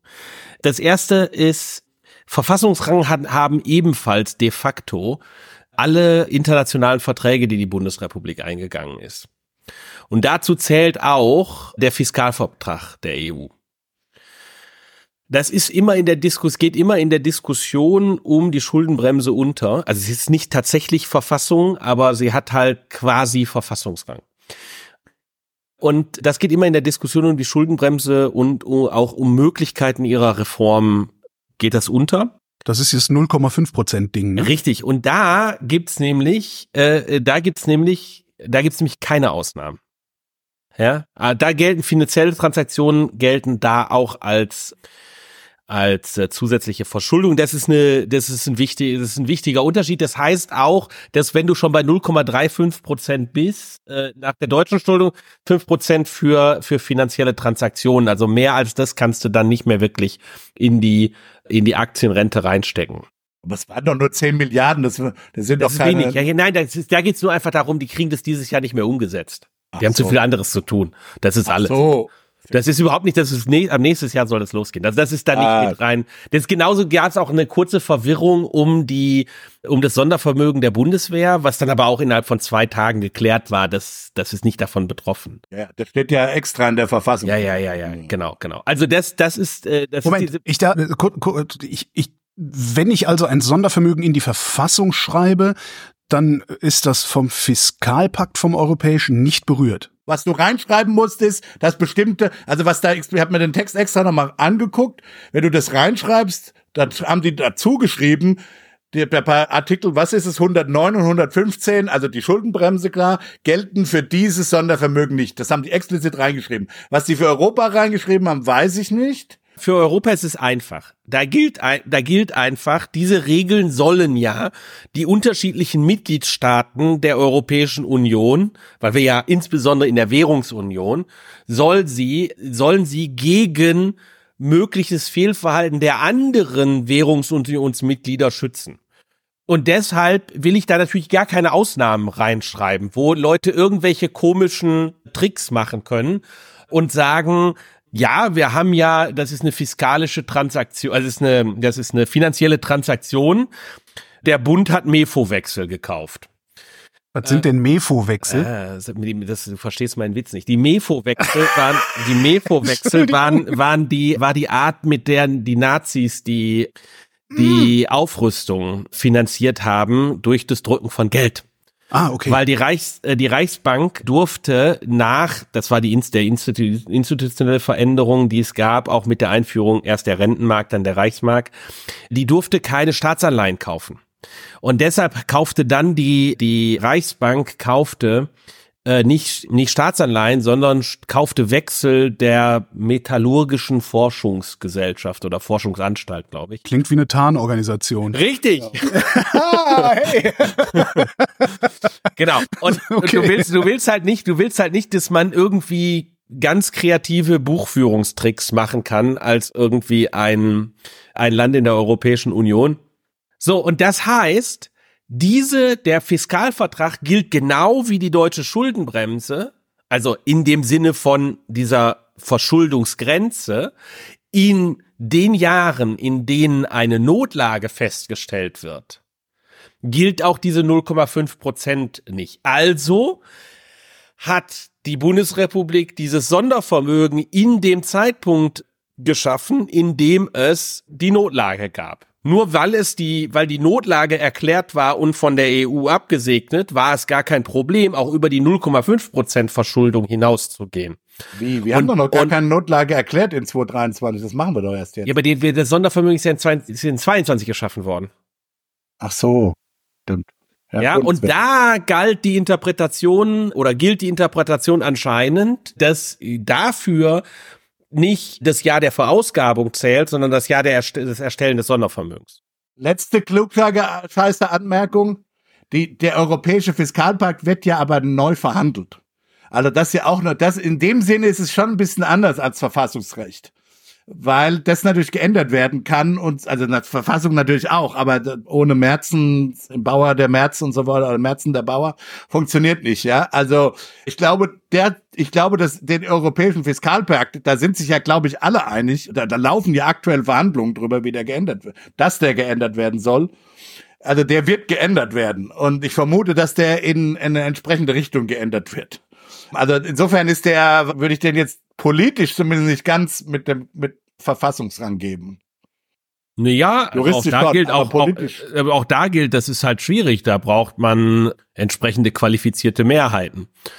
Und ja, ähm, Einstimmigkeit sogar, weiß ich, weiß ich nicht, was man da braucht. Aber mein Punkt ist, die Diskussionen laufen eh. Also die, die äh, Diskussionen äh, laufen, aber ich glaube, sie sind eher, sie sind eher verschärft und die sozusagen die zusätzlichen Defizite, die wir zum Teil in einer Reihe von europäischen Staaten sehen, werden nicht dazu führen, insbesondere in Verbindung mit der, mit der Interpretation des Bundesverfassungsgerichts der deutschen Schuldenbremse, werden sie nicht dazu führen, dass die deutsche Regierung sagt, ja, hello, super, ist doch total toll, wenn in Italien man, wie hoch ist das Defizit derzeit, acht Prozent des Bruttoinlandsproduktes hat, das sollten wir denen immer erlauben. Äh, das ist gar kein Problem. Die haben eine tolle Regierung, die wir gerne unterstützen. Aber auch noch der andere wollen. Unterschied. Wie, wie, wie, wie bindend sind diese? Ich meine, Deutschland hat die immer als bindend empfunden, aber es, es hält sich ja eh keiner dran. Also insofern, naja, gut. Also naja. ich stimme, ich stimme dir zu. Es diese europarechtliche Diskussion. Es gibt auch noch einen anderen europarechtlichen Punkt, der, glaube ich, immer vernachlässigt wird in der Diskussion. Sind natürlich, was die finanziellen Transaktionen angeht, nicht nur der Fiskalpakt, sondern möglicherweise auch europäisches Wettbewerbsrecht weil auch da wird ja geguckt, wie Staat, gibt es da eine, dadurch eine Wettbewerbsverzerrung dann, wenn der Staat Anteile unter, äh, übernimmt. Das ist vermutlich bei der Bahn unproblematisch, aber je nachdem, wie wie sozusagen, keine Ahnung, ob der ba äh, ob, ob, äh, das, ob Brüssel uns genehmigen würde, eine, eine, eine, äh, sozusagen, Kraftwerk. Ja, Kraftwerke oder ob ba bauen, Baugesellschaften und mhm. so weiter für alle möglichen Dinge unklar. Also da, das, da, das muss man immer noch mit berücksichtigen, wenn man über, über, über finanzielle Transaktionen nachdenkt. Ich wollte nur gesagt haben, dass das die dritte prinzipielle Möglichkeit ist, erstmal für die Schuldenbremse nicht zu zählen. So, jetzt lass uns über die Schuldenbremse und das Urteil reden. Was sagst du dazu? Ja, das ist, ein, ich finde, das ist ein schwieriges Urteil, weil es, also die, die, dieses Problem des Urteils ist, das, was an der Schuldenbremse sinnvoll ist, ist die Einsicht, dass man gerne als Staat an manchen Stellen die Möglichkeit von Festlegung haben wollte, von Selbstbindung. Deshalb schreibst du überhaupt so eine Schuldenbremse rein. Und das Urteil versteht nicht aus ökonomischer Sicht, dass für manche wirtschaftspolitischen Dinge, Maßnahmen, man Festlegung braucht. Ich würde fast dahingehend formulieren, dass für all, fast alle wirtschaftspolitischen Maßnahmen, die als Notlagenmaßnahmen durchführbar sind, noch gilt, dass man sie besser nicht durchführen sollte in Deutschland. Das verstehe ich jetzt nicht. Was? Was? Was? Also du kannst, weil du kannst, du kannst keine Polit, also du kannst auf, du kannst, also die Interpretation der Notlage ist eine vom Bundesverfassungsgericht sehr enge. Im Sinne von, in diesem Jahr ist eine Notlage und die hält halt an, so wie wir haben irgendwie ein Erdbeben gehabt und dann sind Dinge kaputt. Und solange man die Sachen reparieren muss von dem Erdbeben, jedenfalls solange man halt argumentieren kann, das Erdbeben ist, war jetzt irgendwie doch schon eine ganz schöne Überraschung, da kann man die, die, da kann man eben über die Verschuldungsgrenze hinausgehen. So, und für Erdbeben kann ich verstehen, dass das gut funktioniert, oder? Aber man, es kann halt wirtschaftliche äh, Situationen geben, in der ich Stabilisierungspolitik betreiben will, die über die Konjunkturkomponente der Schuldenbremse hinausgeht. Und diese Stabilisierungspolitik, die ich betreiben will, funktioniert auch darüber, dass ich bestimmte Festlegungen versuche zu machen für die Zukunft. Und ich glaube, dass eine Reihe von sinnvollen wirtschaftspolitischen Maßnahmen so funktionieren in Krisen. Ja, also was weiß ich, wir haben irgendwie eine Krise der Chemieindustrie, weil da die Energiepreise sehr hoch sind aufgrund des Kriegs in der Ukraine. Und dadurch entsteht ein beschleunigter Strukturwandel. Und jetzt möchte ich sicherstellen, dass die Leute, die da arbeitslos werden, so ein bisschen eine Idee entwickeln, wo es denn weiterhin, wo es denn hingeht. Und da kann es halt sinnvoll sein, dass äh, eine Bundesregierung sich festlegen kann und sagen kann, wir werden für die nächsten zehn Jahre den Schienenbau fördern. Guckt doch mal, ob ihr nicht auf Elektrotechniker umschulen könnt und irgendwie dann elektronische Stellwerke baut. Ich habe keine Ahnung. Ja, ja und das also, funktioniert, das funktioniert natürlich nicht, wenn ich die Notlage nur dieses Jahr habe, die Leute nächstes also Jahr, das, nächstes Jahr aber immer noch das, arbeitslos das, sind. Das Prinzip der Jährigkeit und der Jährlichkeit, dass die, der, zumindest laut einigen Interpretationen von Verfassungsrechtlern und Verfassungsjuristen quasi jetzt in den Verfassungsrang zusammen mit der Schuldenbremse entwickeln die quasi jetzt Verfassungsrang Quasi, es waren eigentlich Haushaltsprinzipien, die auch immer wieder verletzt wurden, aber die sind jetzt sozusagen durch die Schuldenbremse, was übrigens auch, daran merkt man, dass am Ende dieses Ding, diese Schuldenbremse handwerklich auch schlecht gemacht ist, weil, weil wir jetzt diese, diese sozusagen diese unintendierten Rechtswirkungen haben. Per Steinbrück ist damit auch nicht mehr zufrieden. Der war die Woche in einem Interview in der Zeit. Der findet das alles auch nicht mehr so gut. Ja, okay, aber ich finde, man muss jetzt, wenn die CDU jetzt wirklich eine staatstragende Partei wäre mit einem gewissen Staatsernst, wie es früher vielleicht mal war, würde man das jetzt eben anerkennen und jetzt eben nicht sagen, jetzt nicht so eine absolute Hardliner-Position machen, da wird jetzt kein Jota dran verändert, sondern man würde jetzt sagen, okay, wir haben gelernt, äh, das Bundesverfassungsgericht hat jetzt hier diese Interpretation eben dieser Norm sozusagen diese Interpretation dieser Norm gegeben.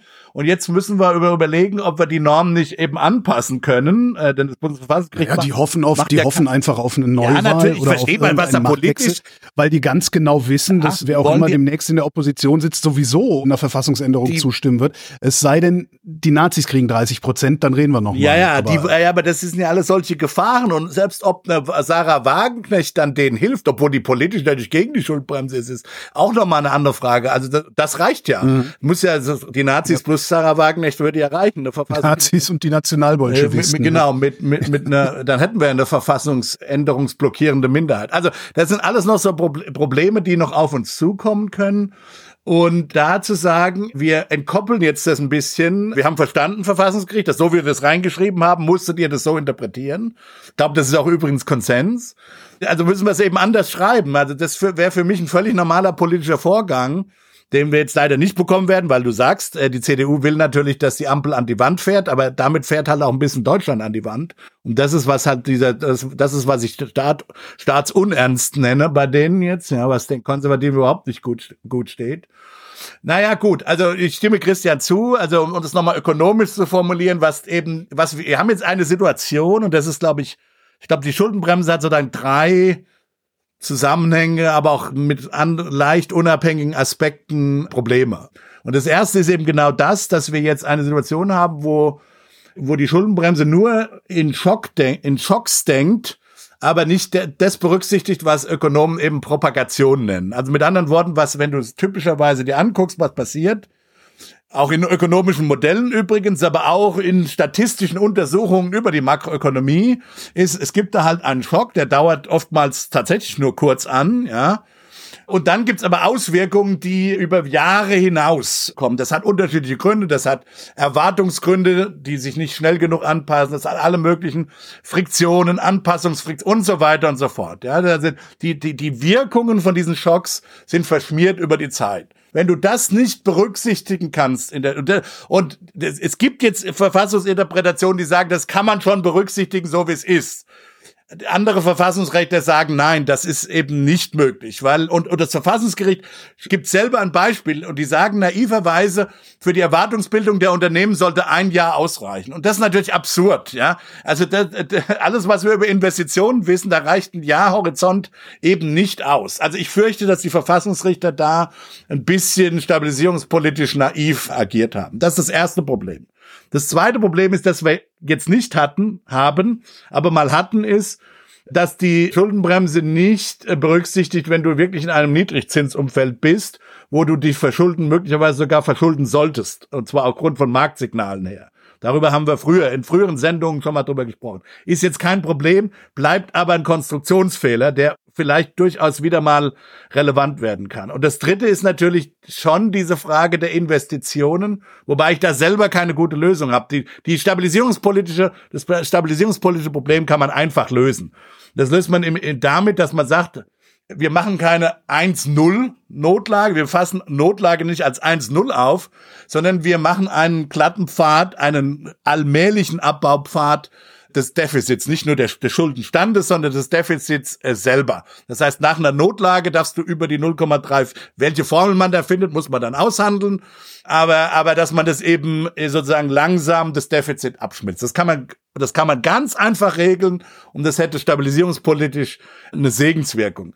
Damit ist das Investitionsproblem halt aber immer noch nicht gelöst weil, weil es ja tatsächlich sein kann, wie Christian sagt, dass der Staat manche Dinge tatsächlich eben über also Investitionen. Die Staatsaufgabe ist eine Investition und auch eine langfristige Investition. Und da macht es auch finanzpolitisch überhaupt eigentlich keinen Sinn, die überlaufende Steuereinnahmen zu finanzieren. Wenn da Generationen davon profitieren werden, will man das natürlich verteilen über die, über die Generationen.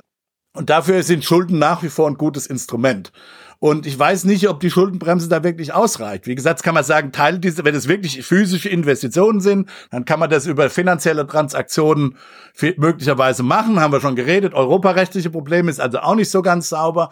Also da haben wir wirklich noch keine Lösung dafür, weil ich halt auch glaube, dass der Investitionsbegriff am Ende so weich ist oder so weich gemacht werden kann, politisch, dass du im Grunde genommen alles, alles unter Investition verstehen kannst. Ja, da kannst du dann sagen, Programme gegen Rechtsextremismus sind eine Investition in, in Demokratie. Das Bürgergeld ist eine Investition. Doch, das kann man sogar noch, das kann man sogar noch ökonomisch begründen. Nein, ne? Moment, ne? ich, ja ich will gar nicht, ich will gar nicht, natürlich stimmt das irgendwie. Das sind alles gute Dinge. Ich bin auch dafür, was für Demokratie zu machen. Ich bin auch dafür, was für den Gesamt, für den gesellschaftlichen Zusammenhalt zu machen. Aber dann irgendwann kommst du halt in eine, in eine Situation, wo du sagst, alles Gute, was der Staat macht und natürlich sagen, sagen, die, alle amtierenden Politiker, dass wir nur gute Sachen machen, ja, sind dann halt Investitionen in irgendwas, ja.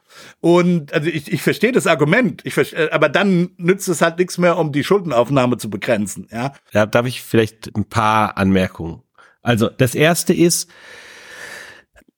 ich glaube, von dem, wie ich die Dinge gelesen habe, ist es nicht das Problem selber der sozusagen Verstetigung der Wirkung von, von einer Notlage. Also mein Beispiel von vorhin, sozusagen, es gibt ein Erdbeben und da ist eine Stadt kaputt und die Stadt muss wieder aufgebaut werden, dann kann ich durchaus in einer Reihe von Notlagenbeschlüssen hier sicherstellen zu sagen, naja, die Stadt wird halt sukzessive aufgebaut, guck mal, die Stadt ist immer noch kaputt. Und das Gleiche kann ich natürlich auch für eine wirtschaftliche Notlage durchaus das ist begründen. Im letzteren Fall.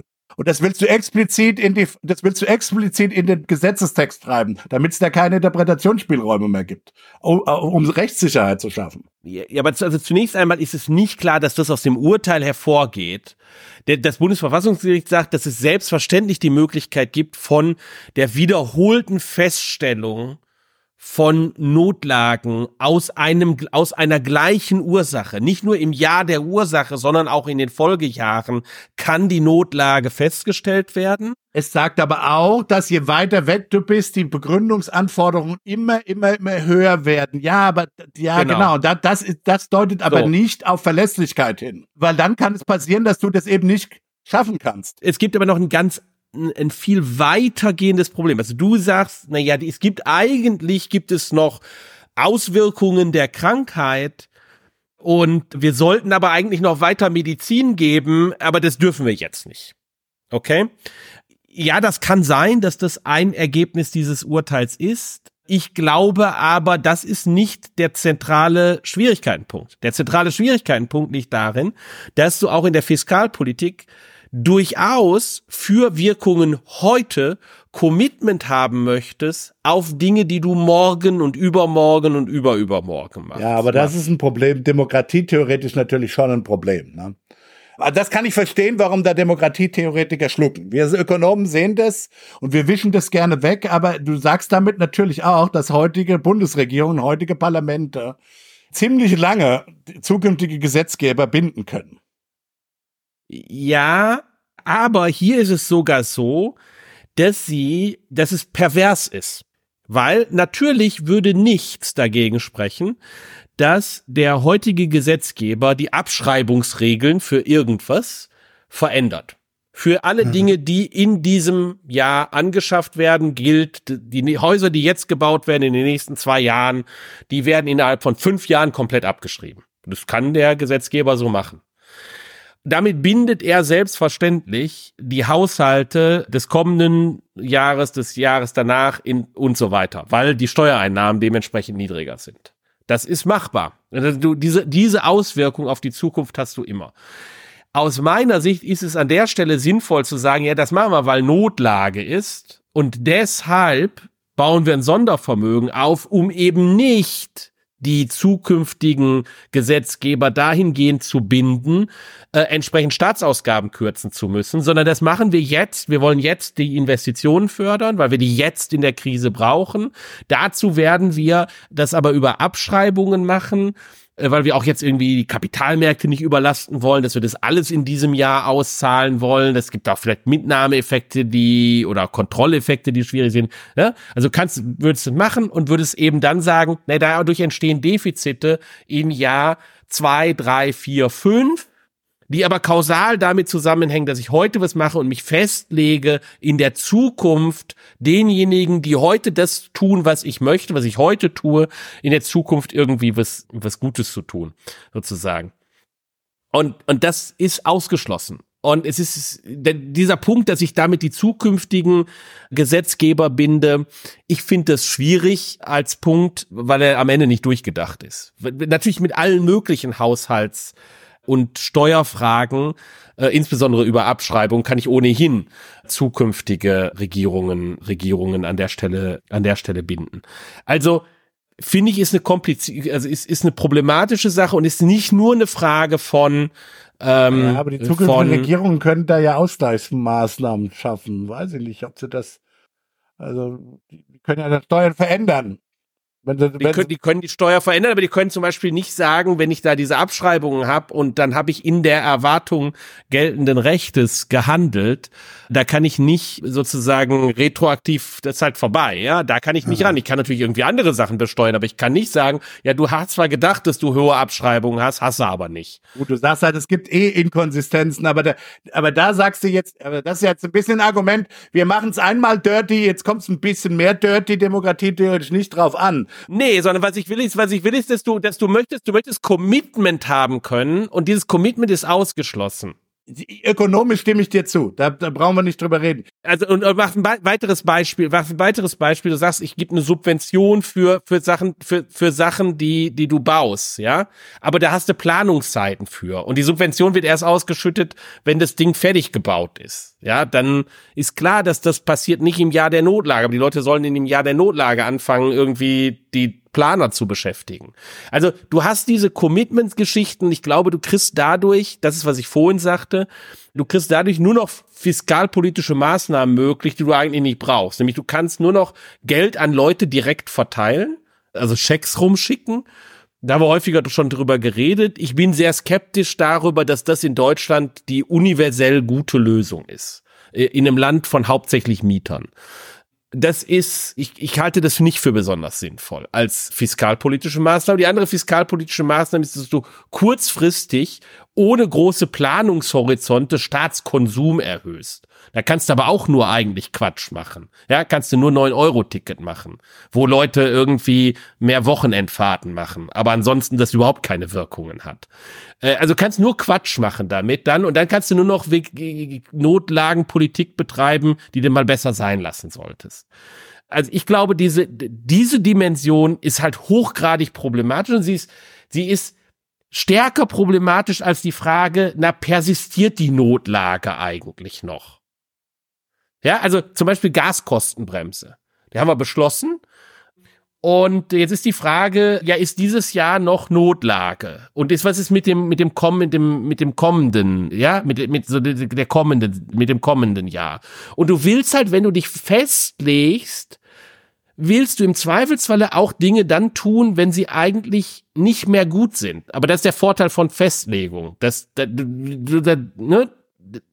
Nur dann wirkt Festlegung. Wenn du irgendwann was tust, worauf du dich vorher festgelegt hast, was du aber in dem Moment nicht tun würdest, hättest du dich nicht festgelegt. Sonst brauchst du keine Festlegung. Und wir wissen, wirtschaftspolitisch können Festlegungen ein sehr starkes Instrument sein, was im Schnitt zu niedrigeren Kosten von Stabilisierungspolitik etc. führt. Also die Zentralbank macht das regelmäßig. Ja, indem sie sich festlegt auf den Zinspfad. Ja, indem sie sagt, wir erhöhen jetzt die Zinsen und wir werden sie, selbst wenn die Inflation sinkt, werden wir die Zinsen weiterhin relativ gesehen hochlassen. Wir werden nicht sofort auf Inflationsänderungen reagieren.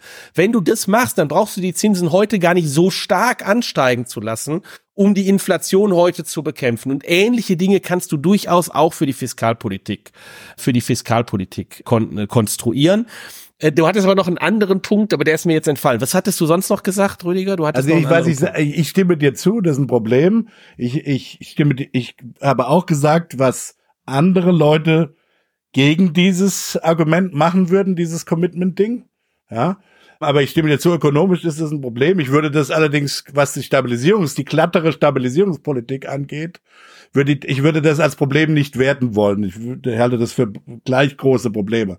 Aber egal. Wir, wir also du hattest den Investitionsbegriff. Der Investitionsbegriff äh, ich meine, wenn man sich, wenn man sich, wenn man sich klar macht, was ist was und die die Markt die das die die, die Marktsignals ja. Nichtberücksichtigung in der in der Schulden. Genau, und zwar weder in die eine noch in die ja, andere. Weder in die eine noch in die andere Richtung.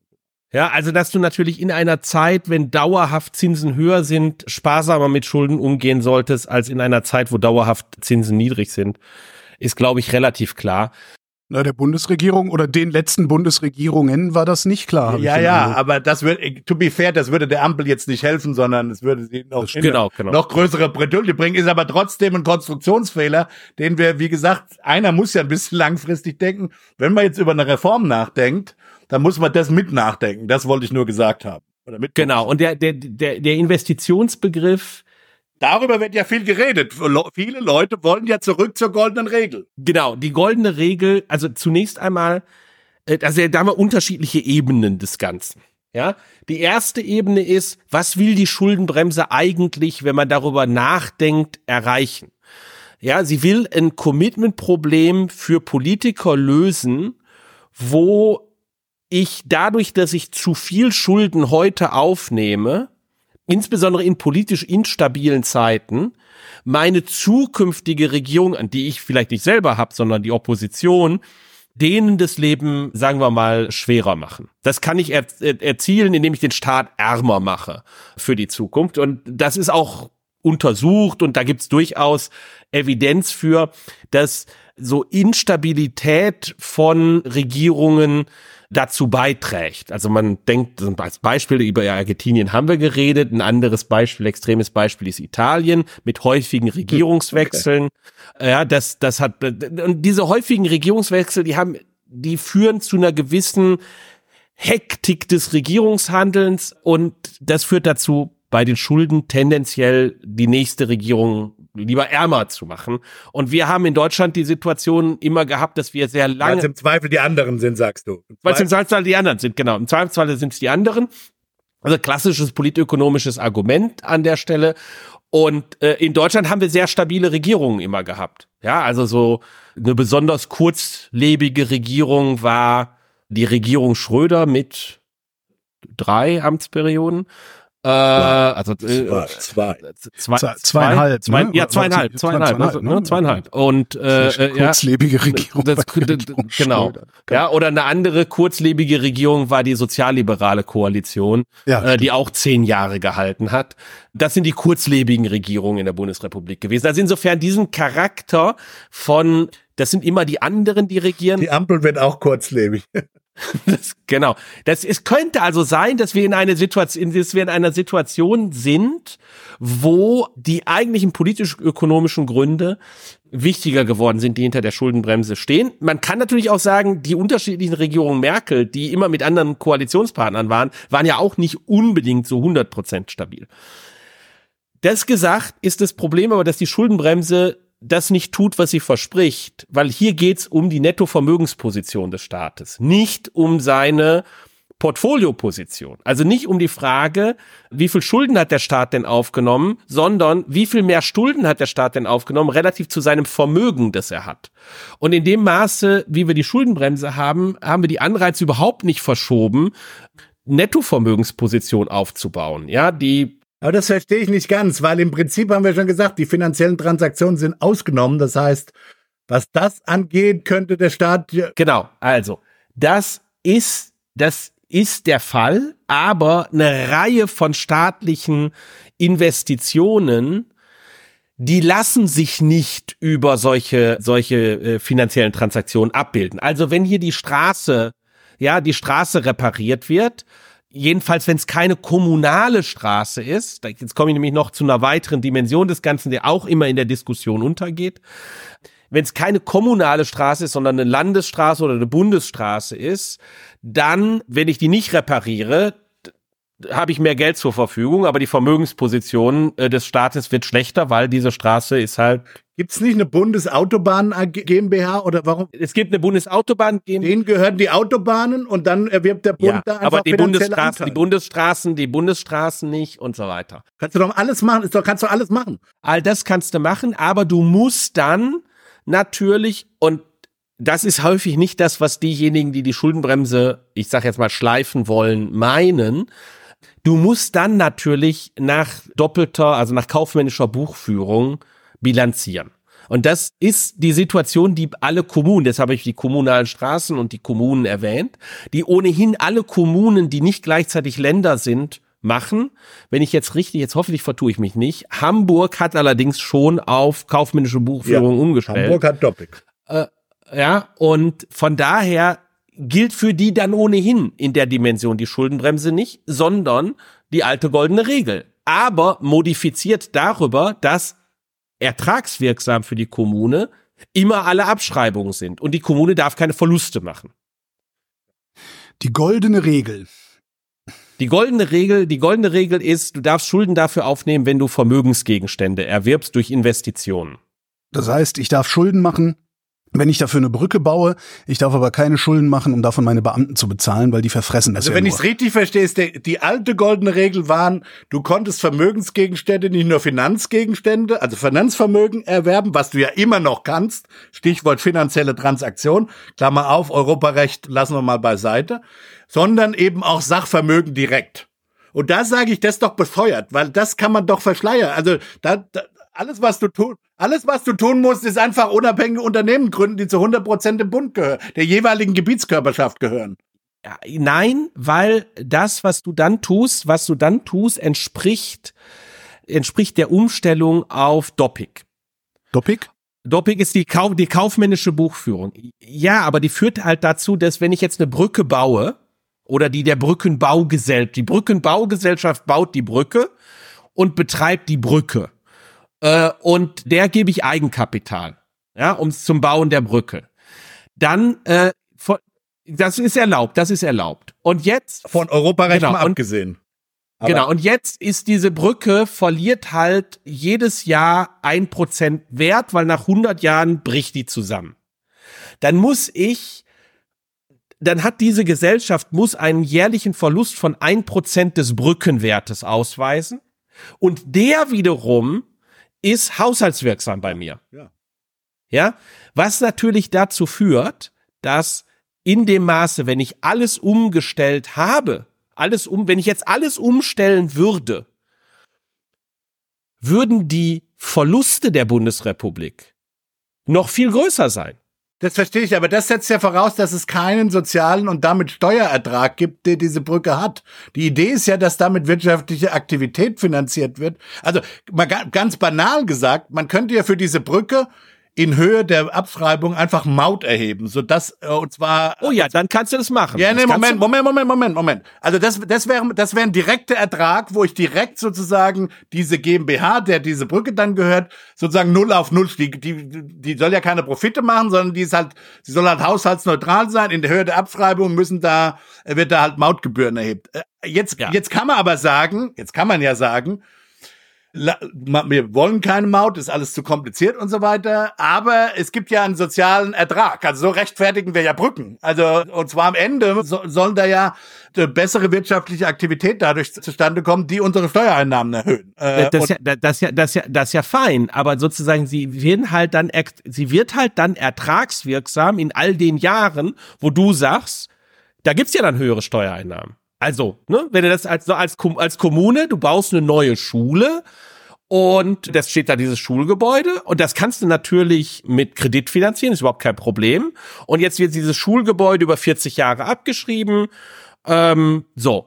Und jetzt sagst du, ja, in dem Maße steigen ja meine Grundsteuereinnahmen, weil wegen der neuen Schule wollen hier mehr Leute hinziehen und, und, und, und, und, und, und. Genau. Aber Jetzt ist es so, dass natürlich in den Jahren, wo die Abschreibungen sind, sind die Abschreibungen zunächst einmal selber die sind wirksam. Ja, ist doch, aber das will man doch auch. Du willst das, das ist doch gerade die Idee von einer, von einer Investition, die über die Zeit zu verschmieren. Das willst du doch gerade. Ja, aber nach der alten goldenen Regel wären diese Abschreibungen nie wirksam geworden. Du, du baust was, finanzierst es mit Kredit und dann schreibt sich das ab. Und das war's. Aber diese Abschreibungen tauchen nirgendwo auf. Das ist einfach weg. Okay, weil Irgendwann. die keine Doppik gemacht haben, sagst du früher. Die haben keine Doppik gemacht, genau. Und natürlich kann der Staat jederzeit auf Doppik umstellen. Also die Kommunen haben das alle gemacht. Das Land Hamburg hat das gemacht. Theoretischerweise könnte das auch die Bundesrepublik tun. Warum kannst du nicht nur einen Investitionshaushalt machen? Was würde denn passieren, wenn sie nicht umstell umstellen würden? Die, die, wir machen genauso, wie wir es früher gemacht haben. Dann ist das Problem aus dieser alten Rechnung ist gewesen, dass die Investitionen, die schuldenfinanziert waren, dass der quasi konsumtive Anteil davon, dass ich sie halt jedes Jahr aufgebraucht habe, die tauchten nirgendwo bilanziell auf. Und das, das führte dazu, dass ich in, in einem gewissen Sinne zu viel investiert habe. Ich habe, ne, es gab, es gab, es war für Kommunen okay. zum Beispiel vor Einführung der Doppik war es attraktiver, irgendwie ein Spaßbad zu bauen. Geh du um mit deinem Spaßbad, ey Gottes Willen, das ist sein ewiges Trauma, das Bonner Spaßbad. Das kommt ja wirklich immer. Nee, das war, das nicht, war, nur, nicht nur das Bonner Spaßbad ist ein ewiges Trauma. das ist einfach für eine Generation, die durch Spaßbäder in Nordrhein-Westfalen geprägt ist. Nicht nur in Nordrhein-Westfalen. Also okay, gut, ich, ich verstehe dein Trauma, aber wie gesagt, aber also du, hattest, du hattest, ein, du hattest ein Interesse zu viel. Im, also da, da kommt die Schuldenbremsen-Diskussion her. Okay. Es gab eine, es gab da, es gab einen Hang zu sehr öffentliche Güter durch Stuff, durch, durch, durch Investitionen bereitzustellen, weil das war haushalterisch viel, viel billiger für die Politiker, als zu sagen, wisst ihr was, ich, wir wollen irgendwie mehr Beamte haben oder so oder also Sachen, die die Staatskonsum sind. Die, das musste ich sofort finanzieren. Wohingegen irgendwo mehr Ampel, also ne, wenn ich einen Polizisten irgendwo hinstellte, der den Verkehr regelt, dann muss ich das sofort bezahlen. Und wenn ich das aber mit Ampeln mache, dann muss ich das jetzt überhaupt nicht bezahlen. Und das führt dazu, dass ah. ich zu viel Ampeln baue. Ich verstehe, was du sagst. Hm. Weiß nicht zu viel, aber es ist nicht, genau, also es ist nicht klar, dass du das sozusagen das ökonomisch sinnvollste machst. Vielleicht wäre der Beamte ja das Sinnvolle, genau. Also, okay, verstehe ich, aber das Problem haben wir ja gelöst. Und historisch, und ich meine mich erinnern zu hören, dass Albrecht Ritschel dazu mal was getweetet hat. Historisch war es tatsächlich so, dass das hauptsächlich ein Problem der Überschuldung der Kommunen war. Das Recht, äh, und das haben wir ja gelöst durch die Doppik. Ja, ja, okay, aber das, das heißt ja nicht, aber wenn es empirisch, das heißt ja nicht, dass das für den Bund genauso gelten muss. Dieses zu, die Frage ist, haben wir empirisch in der, unter der alten Regelung auch ein Überschuldungsproblem beim Bund gehabt? Länder sind vielleicht irgendwie zwischendrin. Und da scheint mir zu sein, aber da müssen wir jetzt genau mal in die Daten zu gucken, dass es, ich meine, das Argument gehört zu haben, wir haben quasi die Schuldenbremse für alle implementiert, aber eigentlich hätten wir es nur für die Kommunen gebraucht. So, so, so meine ich mich erinnern zu können, dass das einige Leute behauptet haben. Ich glaube, da ist im Kern, da ist im Kern was dran. Äh, man kann natürlich sagen, weil der das Bund Land hat andere Ausga Aufgaben einfach ebenso. Aber das, das, das Land hätte nicht so ein so dichtes Autobahnnetz hätten wir die Schuldenbremse immer schon gehabt. Ja, aber ist das gut oder schlecht? Das ist ja nicht so klar. Ja, weiß ich nicht. Ja, das, ist, das, das ist halt, ja. das ist halt, das ist die politische Frage dahinter. Ist das gut oder ist das schlecht? Zunächst mal ist es ja ein Nettovermögen. Es ist ja ein Nettovermögen. Ja gut, aber das ist das Spaßbad auch. Ja, klar. Okay, fair enough. Da würde ich aber sagen, ist das, da, soll, ist das nicht sozusagen die, das politische Prärogativ? Also, also was ich, was, wo die Friktion ist, die du ja angesprochen hast, ist ja tatsächlich was nicht passieren darf, dass heutige Regierung, morgige Regierung ärmer machen und einschränken. Genau, und das können sie aber unter der Schulden, das, doch, das können sie unter der Schulden. Ja, oder okay, das, ja, aber das konnten sie auch früher schon. Ja, aber das ist ja neutral. Und ich verstehe schon, was du sagen willst. Ich glaube, ich glaube, sie, ich glaube, sie können es heute noch viel mehr als hieß. Sie können es unter der Schuldenbremse noch viel mehr als unter der alten Regel. Weil, weil sozusagen heute kann ich einfach die Ersatzinvestitionen streichen. So, unter, unter der alten Regel, ja, die Ersatzinvestitionen, die konnte ich immer Schulden finanzieren. Die nächste Regierung ja, er hat da eine größere Ersatzinvestition. Ja, so what? Die kann ich Schulden finanzieren. Klar, eben. Das meint, das will ich ja sagen. In der alten Regelung has, war, war das eher nicht so möglich, war das auch nicht so möglich. Die, also wir haben irgendwie ein Problem gelöst, das gar kein Problem Dauer war vielleicht, vielleicht bei den Kommunen schon, aber das konnte, hätte man immer anders lösen können. Ja, musste man nicht gleich für die ganze Nation diese Schuldenbremse machen. Und ja, also ich glaube, darauf, da, also das ist doch der Punkt, weil, weil und da muss ich dann halt, da würde ich dann schon sagen, Holger hat gesagt, das Spaßbad ist, ist, ist auch ein Vermögensgegenstand. Ja, recht hat er. Das ist, das mag dir nicht gefallen. Aber das, finde ich, muss an der Wahlurne dann entschieden werden. Das kann, und das kann auch an der Wahlurne entschieden werden, weil, weil, ja, die haben dann zwar ein Spaßbad hingestellt, aber wie gesagt, das hat nicht unbedingt die nächste, die nächste Regierung dieser Kommune eingeschränkt. Oder die nächste, ja, die nächste Region dieser Kommune. Und bei Bund noch viel weniger, glaube ich, empirisch. Also insofern, die Frage ist, haben wir damals ein Problem gelöst oder, oder das falsche Problem gelöst? Ja, ich glaube, man hat das falsche Problem, man hat das falsche Problem gelöst. Ich finde aber, die, letzte Dimension, die ich kurz noch ansprechen wollte, die, die letzte Dimension, die ich vielleicht kurz noch ansprechen wollte, ist, wo du sagst, mit dem Investitionsbegriff und, und, und wie weit man den fasst. Ich glaube, dahinter steckt schon eine, eine durch die Bank, sagen wir mal, liberale Vorstellung davon, dass die Bürger nicht Sklaven des Staates sind. Also liberal im europäischen, das ist europäisch. Im Europ im, im, im, im, ja, genau. Liberal im liberalen Sinne. ähm, ähm, Hätte ich sogar als Jingle hier, aber ich lasse es.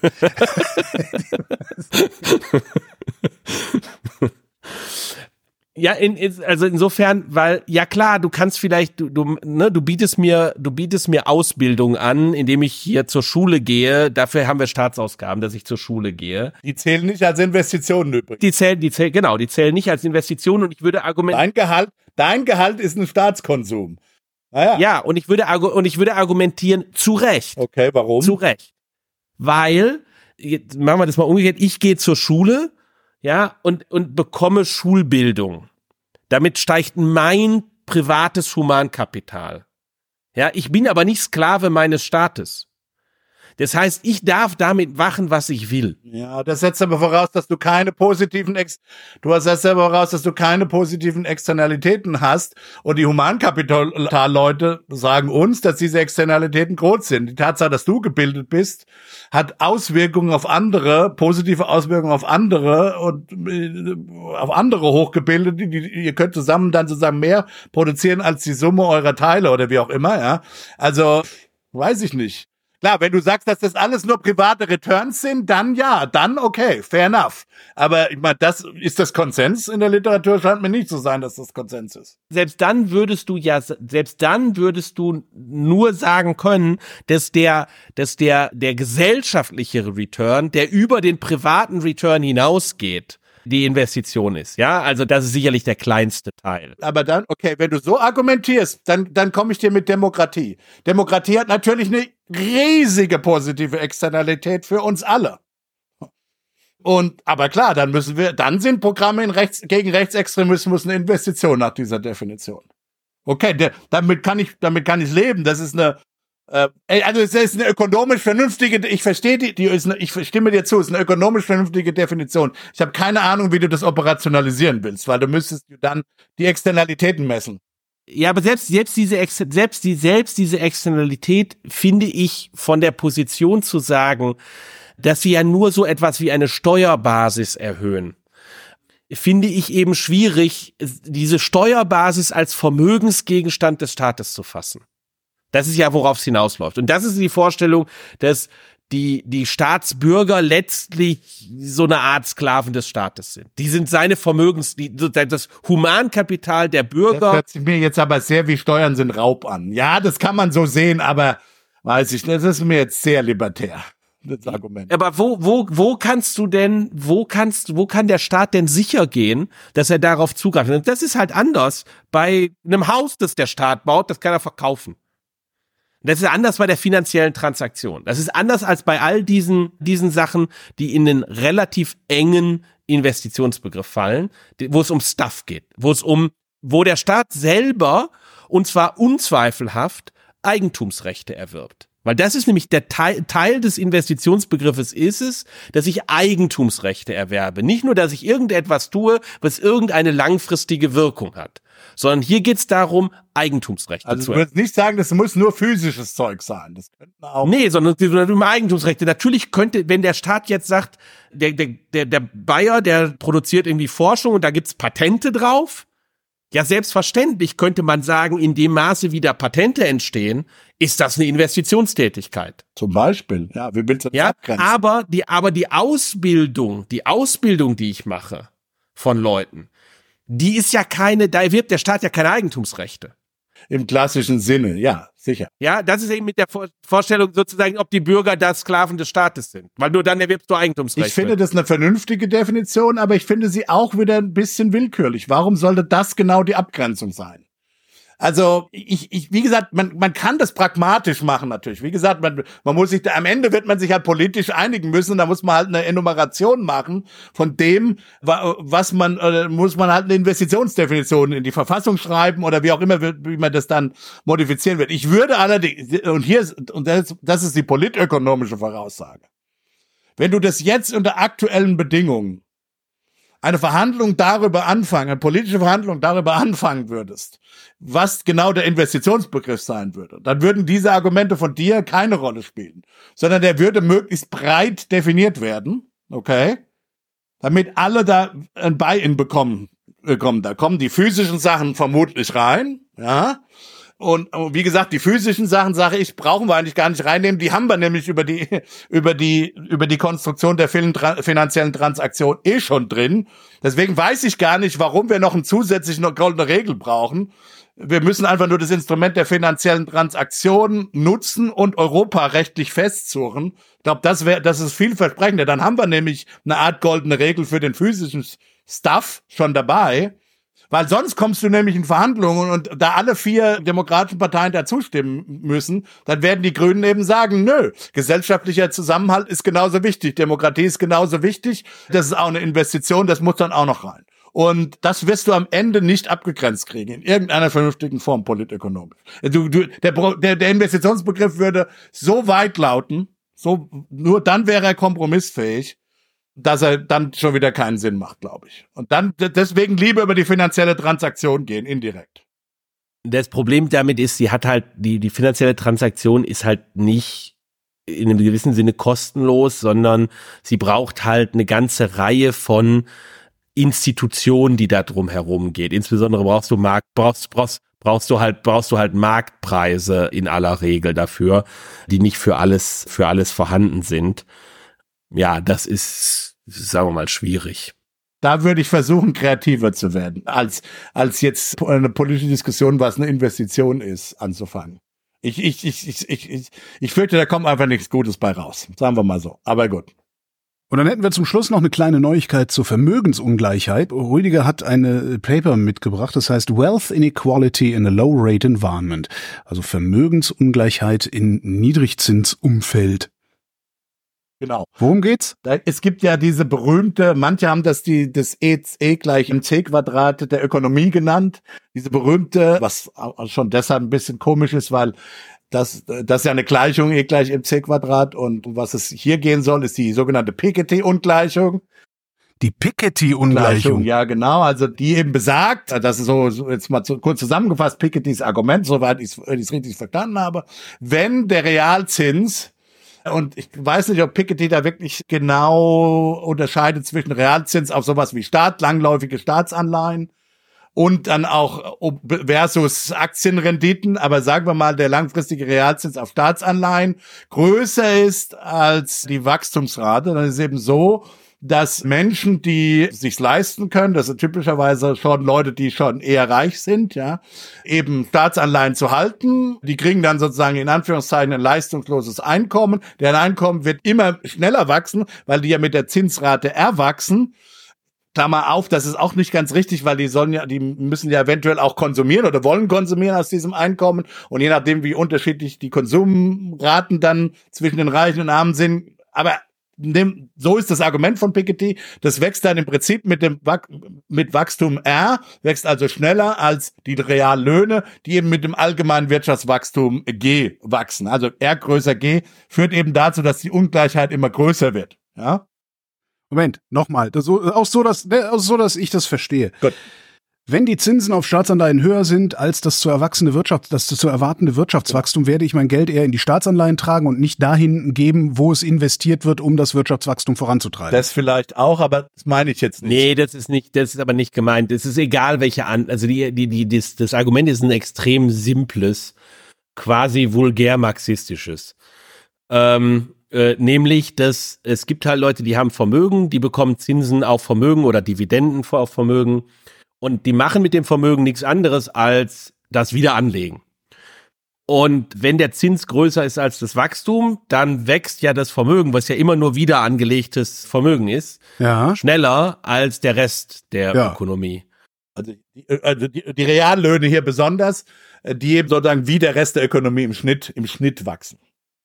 Ja, äh, ich sehe aber übrigens in dem Argument so, dass der nur der Konsum der Arbeiter wächst. Die, die Kapitalisten hungern ständig. Ja, ja. Nee, insofern, ich, es gibt ja auch, es gibt auch, es gibt schon viele Gegeneinwände, selbst für diese berühmtes Argument. Aber wie gesagt, so hat es Piketty formuliert und die Linken haben ihm das natürlich aus der, aus der Hand gefressen. Ja, das ist so. Ja, ist, ist zumindest intuitiv äh, nicht verkehrt, ne? Wie gesagt, wir haben ja, wir haben ja schon einen Einwand, nämlich die Frage des Konsums, was passiert mit dem Konsum, haben wir ja schon gesprochen. Naja, aber so viel wird Susanne Klatten nicht konsumieren, oder? Okay, fair enough. Aber gut, okay. Das ist aber dann schon auch noch mal eine empirische Frage, was dann eigentlich genau mit mit diesem Vermögen passiert. Und genau, und jetzt zeigt oder argumentiert an jetzt kürzlich im Erscheinen, glaube ich, begriffenes Papier von, übrigens, die Autoren sind Mathieu Gomez und Emilien Gouin Bonnenfant, beide von der Columbia University, die sagen, na ja, nicht so schnell, weil hohe Zinsen bedeuten eben auch nicht nur, dass da jetzt so, so Warren Buffett-Typen sich noch mehr auf die faule Haut legen können und einfach das Geld einstreichen, sondern hohe Zinsen bedeuten für diejenigen, die eine Idee haben, aber keine Geld, aber kein Geld, also mit anderen Worten, die ein Unternehmer werden wollen, ja, ja, höhere Zinskosten, also höhere Leihkosten, um an Geld eben ranzukommen, an, ja, um an, oder an, an Fonds, an Ressourcen, äh, finanzielle Ressourcen ranzukommen. Und die sagen jetzt, also zunächst mal theoretisch ist es eben gar nicht klar, wenn du also eine Welt mit vielen Unternehmern hast, ja, die möglicherweise am Anfang noch gar nicht reich sind, in welche Richtung das Verhältnis zwischen Zinsrate und allgemeiner Wachstumsrate, was das für eine Auswirkung auf die Ungleichheit hat, ja, weil es eben, weil es nämlich unter anderem auch sein kann, dass hohe hohe Zinsen dafür dazu führen, dass Unternehmer gar nicht erst in Geschäfte einsteigen können und damit sozusagen Geschäftsvermögen nicht angehäuft werden kann. Und jetzt ist die Frage empirisch, die sind übrigens nicht die einzigen, ich nenne dann noch auch für die Shownotes noch ein anderes Papier. Empirisch, wo kommen eigentlich diese Supervermögen, und wir reden jetzt hier typischerweise, die empirilen beiden Papieren, die wir, die wir hier nennen werden, ist in den USA. Wo kommt eigentlich empirisch diesen hohen Vermögen her? und damit eben diese die hohen Vermögen, die eben die hohe Vermögensungleichheit dann induzieren. Sind das tendenziell eher Leute, ja, wie Warren Buffett, die eben einfach nur Zinsen kassieren? Oder sind das tendenziell Leute, die, die ihre, ihre, ihr hohes Vermögen dadurch bekommen haben, dass sie eben unternehmerisch tätig waren. Entweder dadurch, dass sie eine neue Idee hatten, ja, und das finanziert werden, aber auch so banale Dinge wie einfach keine Ahnung, in den USA so ein klassisches Ding ist, mehrere Autohäuser zu besitzen. Ja, damit kommst du schon ganz in, damit kommst du, damit das ist jetzt keine neue große Idee, aber damit, damit kannst du gut leben. Also damit kannst du Vermögen aufbauen und dann investierst du vielleicht noch in ein Mietshaus und so. Ja, also in diesem Sinne unternehmerisch tätig sein. Und empirisch ist es, also die Frage ist theoretisch, ist dieses Argument von Piketty defizient, weil es diesen anderen, diesen Unternehmerbereich nicht mit berücksichtigt? Und dann ist es eine empirische Frage. Und die, die geben jetzt Kriterien an, mit ihrem Papier zu, zu gucken, welcher Effekt wann dominiert, ja. Dieser Rent Rentier-Effekt, wo man einfach nur auf der wahren Haut liegt, um die Zinsen zu kassieren, versus diesem Unternehmereffekt und sagen, dass es empirisch für die USA der Fall ist, dass die USA diese hohen Vermögen tendenziell tatsächlich eher Unternehmensvermögen sind. Und das wissen wir übrigens auch aus dem anderen Papier. Das heißt Capitalists in the 21st Century bei Matthew Smith, Danny Yegan, Owen Sidar und Eric Zwick. Das ist publiziert im Quarterly, Quarterly Journal of Econ The Quarterly Journal of Economics. Und die argumentieren, dass die, die hohen Vermögen eben nicht durch diese Rentiers kommen, sondern durch Unternehmer. Und weil das so ist, zeigen dann in dem zweiten Papier, dass es eher ein, das Niedrigzinsumfeld war, also Zinsen, die niedrig waren und auch unter der Wachstumsrate waren, die die Vermögensungleichheit in den USA erklären, weil eben dadurch die ganzen Unternehmer günstig an Kredite äh, gekommen sind, haben ihre Idee umsetzen können und damit eben dieses sehr starken Vermögen, Businessvermögen angehäuft. Das ist das Argument. Also es ist genau umgekehrt, sagen die, die hohe Vermögensungleichheit, die die USA haben, darüber gibt es ja keinen Zweifel, ist eher durch ein Niedrigzinsumfeld zustande gekommen, als durch ein Hochzinsumfeld. Damit ist jetzt so dieses Piketty-Argument empirisch, zumindest für die USA, widerlegt. Ich habe das, glaube ich, nicht wirklich verstanden. Ich frage mich die ganze Zeit, wieso? Ja, ist, ist es nicht genau das, was Piketty sagt? Nein. Also im Grunde sagt er doch, die Reichen werden immer reicher. Aber der Grund ist, was ist der Grund? Okay. Also werden die Frage ist, werden die ist wird der Unterschied zwischen dem Vermögen der Reichen und der Armen ist der größer, wenn die Zinsen hoch sind und oder wenn die Zinsen klein sind. Ähm, und jetzt ist schon die erste Frage, was sind die Zinsen? Genau. Ähm, ja, also ich selber habe mit Co-Autoren auch mal ein Papier zu wo diese Frage auch unter anderem auftaucht, ja, äh, geschrieben. Das ist das, Liquid, das Liquidity Channel of Fiscal Policy. Und da zeigen wir halt auch, wenn du zum Beispiel mehr Staatsschulden begibst, dann steigen die Zinsen auf Staatsschulden. Und das führt dazu, dass die armen Leute, weil die Zinsen auf Staatsschulen die Zinsen auf dem Bankkonto determinieren, dass die armen Leute größere Anreize haben zu sparen. Wenn du keine Zinsen aufs, aufs Sparbuch bekommst, dann, dann sparst halt auch weniger. Und wenn du aber erstmal anfängst, nicht auf dem Sparbuch zu sparen, dann fängst du auch nicht irgendwann an, dir ein Haus zu kaufen. Und insofern kriegst du dann über einen langen Zeitraum kriegst du den Effekt, dass die Vermögensungleichheit abnimmt, wenn die Zinsen auf die Sparbücher steigen und aber die steigen dann eben relativ zu den Zinsen, sagen wir mal, auf den Häusern. Und das hilft, die, die Ungleichheit zu reduzieren. Es sind, hier, ist der, hier ist die Frage, gibt es nur einen Zins? In einem gewissen Sinne gibt es nur einen Zins. Hier in einem anderen Sinne gibt es da durchaus auch wieder zwei Zinsen nämlich den Zins auf Vermögen und dann gibt's einen impliziten Zins auf Unternehmens, auf die Aktivität, ein Unternehmen zu gründen. Aber den, den, den Zins wird Piketty nicht gemeint haben, oder? Nee, natürlich nicht, weil wir den nicht vernünftig messen.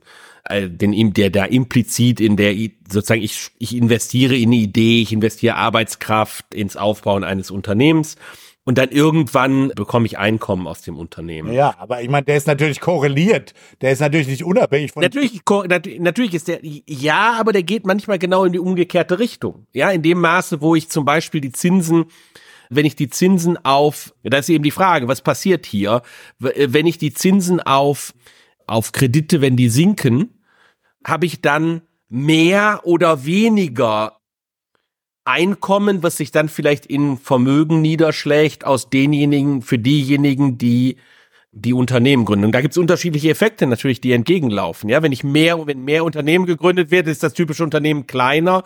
Die ein, das Einkommen, das Einkommen des typischen Unternehmers wird kleiner, wenn mehr Leute Unternehmer werden. Gleichzeitig habe ich aber mehr Unternehmer. Und wenn die aber immer noch eine kleine Gruppe sind, dann nimmt zwar innerhalb der Gruppe der Unternehmer vermutlich die Vermögenskonzentration ab, aber weil die Gruppe größer geworden ist, nimmt die Vermögenskonzentration in der gesamten Ökonomie zu. So verstehe ich das Ergebnis hier. Ich glaub, nein, ich glaube, empirisch ist es einfach so, dass du typischerweise, dass du eben, und wie gesagt, das hängt dann sehr mit, auch mit Vermögensmobilität ab. Es stimmt, was du sagst, wenn sozusagen die Gründer schon die Reichen sind. Ja, aber empirisch ist es eben so, glaube ich, dass die Gründer oder die Leute, die Entrepreneurs werden in den USA, überwiegend dominant Leute sind, die, die eben kein Vermögen haben. Und für die ist es natürlich unequivocally good, wenn der, der, der, der Borrowing-Zins, also der Kreditzins niedrig ist. Das ist ja wohl klar. Klar, nur dann gibt's mehr Unternehmer.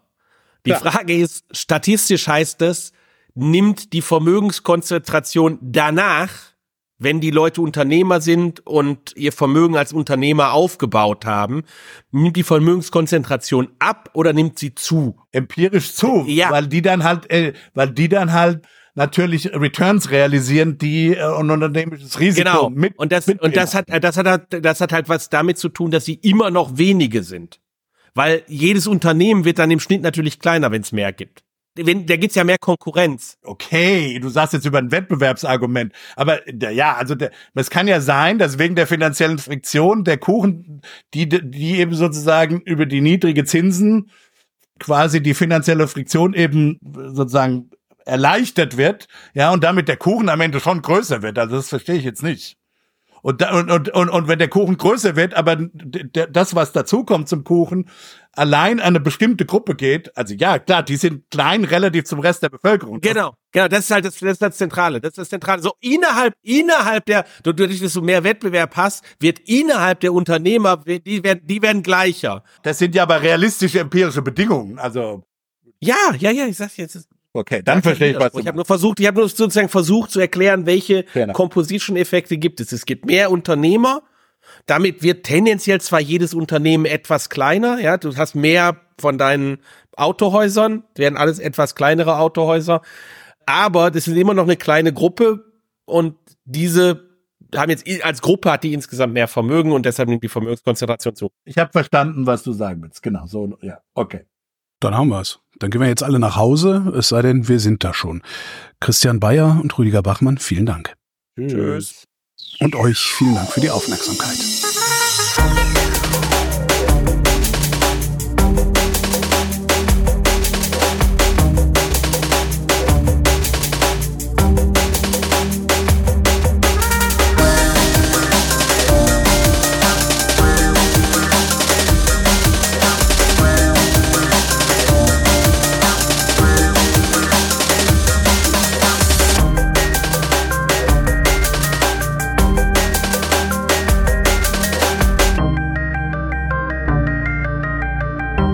Wer redet, ist nicht tot.